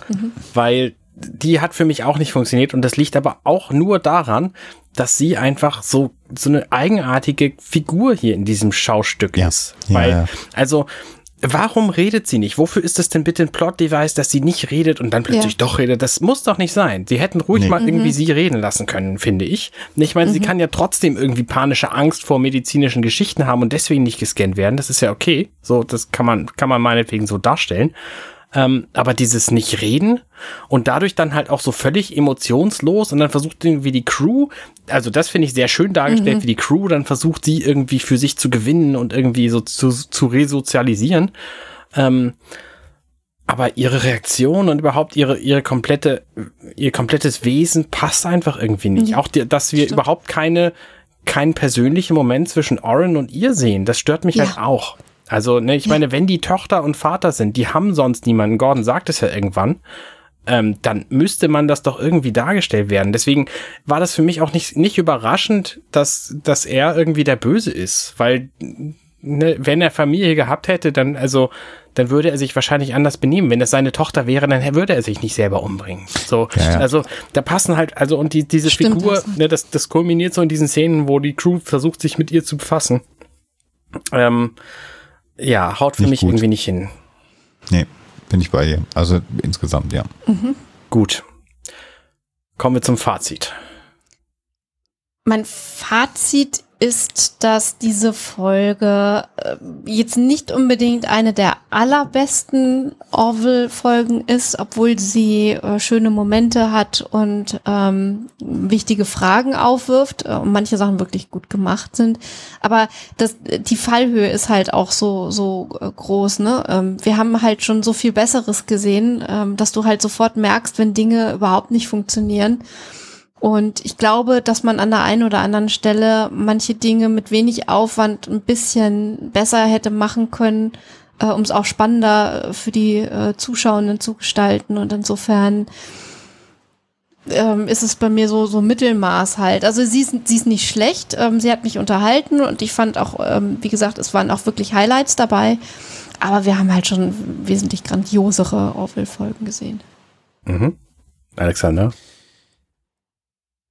Stimme dir im Grunde genommen zu. Ich finde, dass dieses Thema Frieden, Krieg, zu welchem Preis, was ist mit Verzeihen, was ist mit Versöhnen, was ist mit, äh, das muss stehen bleiben und trotzdem sollen Frieden geschlossen werden. Das ist ein ganz, ganz fundamentales äh, menschliches äh, Thema, was ich ganz, ganz wichtig finde und ich finde es gut, das hier zu thematisieren und ich finde auch gut, äh, da merkt man halt, dass so eine, so eine Staffel bei The Orville im Grunde genommen erst in einem, in einem Writers Room entsteht und dann gedreht wird und man überlegt sich vielleicht gar nicht so sehr während des Drehens, wie es bei anderen Serien der Fall ist, insbesondere früher, wo 22 Folgen fürs Jahr geschrieben werden mussten, wo geht denn die Reise hin? Also da haben sie sehr genau gewusst, hier ist der Kalon-Konflikt, den lösen wir durch den, die Einflussnahme der Krill auf. Aber was hat das denn für Implikationen für den einzelnen Union Bürger, Union-Offizier und dann noch in einer besonderen Rolle eines, eines Kriegsgefangenen. Man könnte sehr auch noch darüber spekulieren, was ist denn überhaupt insgesamt mit Kriegsgefangenen? Mhm. Finden dann Austausche statt? Also das sind ja alles noch so Handlungsbögen äh, und Fäden, die man da aufgreifen kann. Das finde ich ganz, ganz, ganz wichtig ähm, als, als, als Thema und das ist natürlich sehr sci-fi-mäßig verkürzt an vielen Stellen dargestellt. Ähm, aber das finde ich gut und finde ich ein, ein, ganz relevantes Thema, das mal aufzugreifen in so einer Serie. Und mir hat sehr gut gefallen die, die, die Fragen der Freundschaft und der Loyalität auf ganz vielen Ebenen, die hier gestellt wurden. Also Loyalität von Ed zu seinem Lebensretter, Loyalität von Ed zu seinem anderen besten Freund, zu seiner Uniform, zu seinem Schiff, zum Schicksal der Union im Ganzen im Grunde genommen, weil das hat er ja sozusagen auf den Händen dann irgendwann gehalten mit der Frage, klaue ich jetzt einen Shuttle oder nicht. Das hat mir alles sehr, sehr, sehr gut gefallen und dass eben die Tochter, dass das einfach, das extrem schwach inszeniert gewesen ist, haben wir schon mhm. gesagt. Aber insgesamt finde ich es eine gute, eine wichtige Folge, die insgesamt ein bisschen stärker hätte vielleicht noch geschrieben werden können ich stimme euch tatsächlich auch beiden zu, weil ihr einfach sehr viel Richtiges gesagt habt schon. Ähm, ich finde auch, dass dieser Punkt gerade, kann man Frieden schließen mit, mit Krill, die einfach Fundamentalisten sind. Ähm, das ist wichtig, dass das besprochen wird. Ich finde die Idee mit dem Enval-Blut finde ich sehr genial. Also die Lösung für dieses, für dieses scheinbar unlösbare Problem finde ich richtig gut. Die Charakterentwicklung gerade von Teller hier in dieser Folge finde ich total mhm. toll. Ja. Auch die Freundschaft ja. von Gordon und Ed nochmal bestätigt zu sehen, finde ich richtig, richtig gut. Ja. Super, gefällt mir alles sehr gut. Ähm, dass Claire mal irgendwas wissen darf, finde ich auch schön. ähm, aber dieser ganze Plot, ansonsten finde ich, hätte man, hätte, man hätte diese Fragestellung und diese, dieses Thema einfach viel eleganter lösen können, als das hier passiert ist. Ähm, Kriegsgefangenen-Austausche wird es nicht geben. Es gibt keine Kriegsgefangenen der Krill bei der Union. Soweit mhm. wir wissen. Denn sonst wüssten ja irgendwelche Unionsleute irgendwas über Krill. Das gibt's mhm. ja anscheinend mhm. nicht, dieses Wissen. Ja. Ähm, ich meine, wenn das sogar für ein Gerücht gehalten wird, bevor die da auf dem Schiff waren, dass es dieses, dieses Buch gibt und dieser, dieser ja. Apex, Avix, Avis, Avus? Avis. Avis, Avis. Avis, ähm, so, dann wissen die anscheinend überhaupt nichts über die Grill. Das ist wirklich beeindruckend. Und ja. ne, ähm, es sind alles spannende Fragen, aber wie gesagt, ich glaube, man hätte auch diese, diesen persönlichen Einblick, wie gehen denn einzelne Unionsoffiziere mit dieser, mit diesem Friedensangebot um, hätte man besser lösen können. Also, mir fällt akut natürlich nichts ein, aber ich bin ja auch kein Schreiber für diese Serie. Von daher, ja, ja, ja. Ähm, hier war mir ein bisschen zu viel Eigenartiges drin. Mhm. Ja, also ich finde, wie gesagt, ich finde die Folge jetzt, nee, habe ich noch nicht gesagt, ne? Ich finde die Folge nicht schlecht. So, ne, ich, ich, fand die irgendwie irgendwie spannend anzugucken, weil das es ist keine Who Done It Folge, sondern nur How How mhm. How Sie Done It Folge. ähm, aber äh, dafür war es irgendwie unterhaltsam genug und ich fand, wie gesagt, diese Auflösung fand ich auch sehr genial. Äh, das, das mal dahingestellt. Aber die schauspielerische Leistung von der von dem Mädchen fand ich nicht so gut. Von dieser ja. 13-Jährigen, die. Wir werden es nie erfahren. War sie traumatisiert ja. oder einfach wahnsinnig? Ja. Ähm, ja. Aber dafür fand ich die schauspielerische Leistung von Gordon zum Beispiel auch sehr gut. Ja. ja. ja. Seine, seine vielen, vielen Nuancen, hier dieses Zublinzeln zu Teller oder dieses verstört gucken am, am Pult und so, das mm. war schon alles sehr, sehr fein justiert. Fand ich, fand ich alles gut. Ja, ähm, und also auch, dass er mit seinen über 40 wirkt wie so ein 35-Jähriger, das schafft auch nicht jeder. genau. Also insgesamt muss man da sagen, The Orville ist nach wie vor eine sehr, sehr, sehr gute Sci-Fi-Serie, auch in der Charakterdarstellung. Äh, wenn jetzt auch nicht zu 100 Prozent durchgut ist, aber es gibt natürlich äh, auch gerade bei Star Trek und Deep Space Nine und so, da gibt es halt auch deutlich schwächere Folgen und die Serie Klar. hat man ja auch gut gefunden. Also das, so muss man es, glaube ich, einordnen. Ja. Diese was Episode. Ich, was ich auch schön finde, ist, dass es halt, es ist eine Serie, die episodenartig ist. Ne? Den Typen Oren, den haben wir kennengelernt und wieder vergessen. So in dieser Episode. Ja. Wir brauchen das Wissen auch nie wieder, nehme ich mal stark an. Ähm, und trotzdem gibt es aber auch so einen kleinen Fortschritt. Ne? Es gibt den Charakterentf Charakterentwicklung von Teller, es gibt hier die Bestätigung ja. der Freundschaft von Gordon und Ed, es gibt ähm, so, es ist mit, mit Kelly ist immer noch irgendwie schwierig, haben wir erfahren. Äh, Isaac ist wieder Teil der Crew, als wäre nichts gewesen. So, die, diese kleinen Dinge erfahren wir. Und am Ende gibt's halt diesen Vorvertrag, diesen Waktei, ähm, Laktei zum, äh, zum Friedensvertrag mit den Krell. So, also es gibt so einen ja. kleinen Fortschritt, aber wenn du nur diese Folge verpasst hast, hast du auch nicht wirklich was verpasst. Und das finde ich nee, einfach so nee. schön an The Orville, dass es mhm. episodenartige Folgen sind. Mhm. Ja. Ja, ja. Toll, gefällt mir Es sehr ist gut. Es ist gut. Ja, man fühlt sich einfach wohl auf der Orgel. Richtig. So, liebes Publikum, wenn ihr irgendwas zu sagen habt zu The Orville, zu uns, zu unseren Fazits, Ergänzungen vielleicht, wenn ihr auch sagen wollt, ich sehe das genauso wie ihr, aber, dann schreibt uns doch in unsere Kommentare irgendwas. Äh, ihr wisst, wie das geht. Ne? Ihr macht unsere Website einfach auf, auf compendion.net slash offenbar The Orville slash 024. Das ist diese Episode. Und dann könnt ihr da in das Kommentarfeld reinschreiben und dann freuen wir uns über eure Zuschriften, weil wir die nämlich alle lesen und alle beantworten, wenn da Fragen drin sind und äh, uns immer darüber freuen. Genau. Genau. Ansonsten freuen wir uns auf die nächste Folge. So sieht's aus. Also bis zum nächsten Mal. Ciao, ciao. Macht's gut. Ciao, ciao. Tschüss. Hey, ich bin Arne und das war offenbar The Orville. Wenn euch dieser Podcast gefällt, dann unterstützt mich doch gern. Ich schneide, produziere und hoste diesen und weitere Podcasts wie auch andere Projekte im Netz. Informationen zu Unterstützungsmöglichkeiten findet ihr auf compendion.net.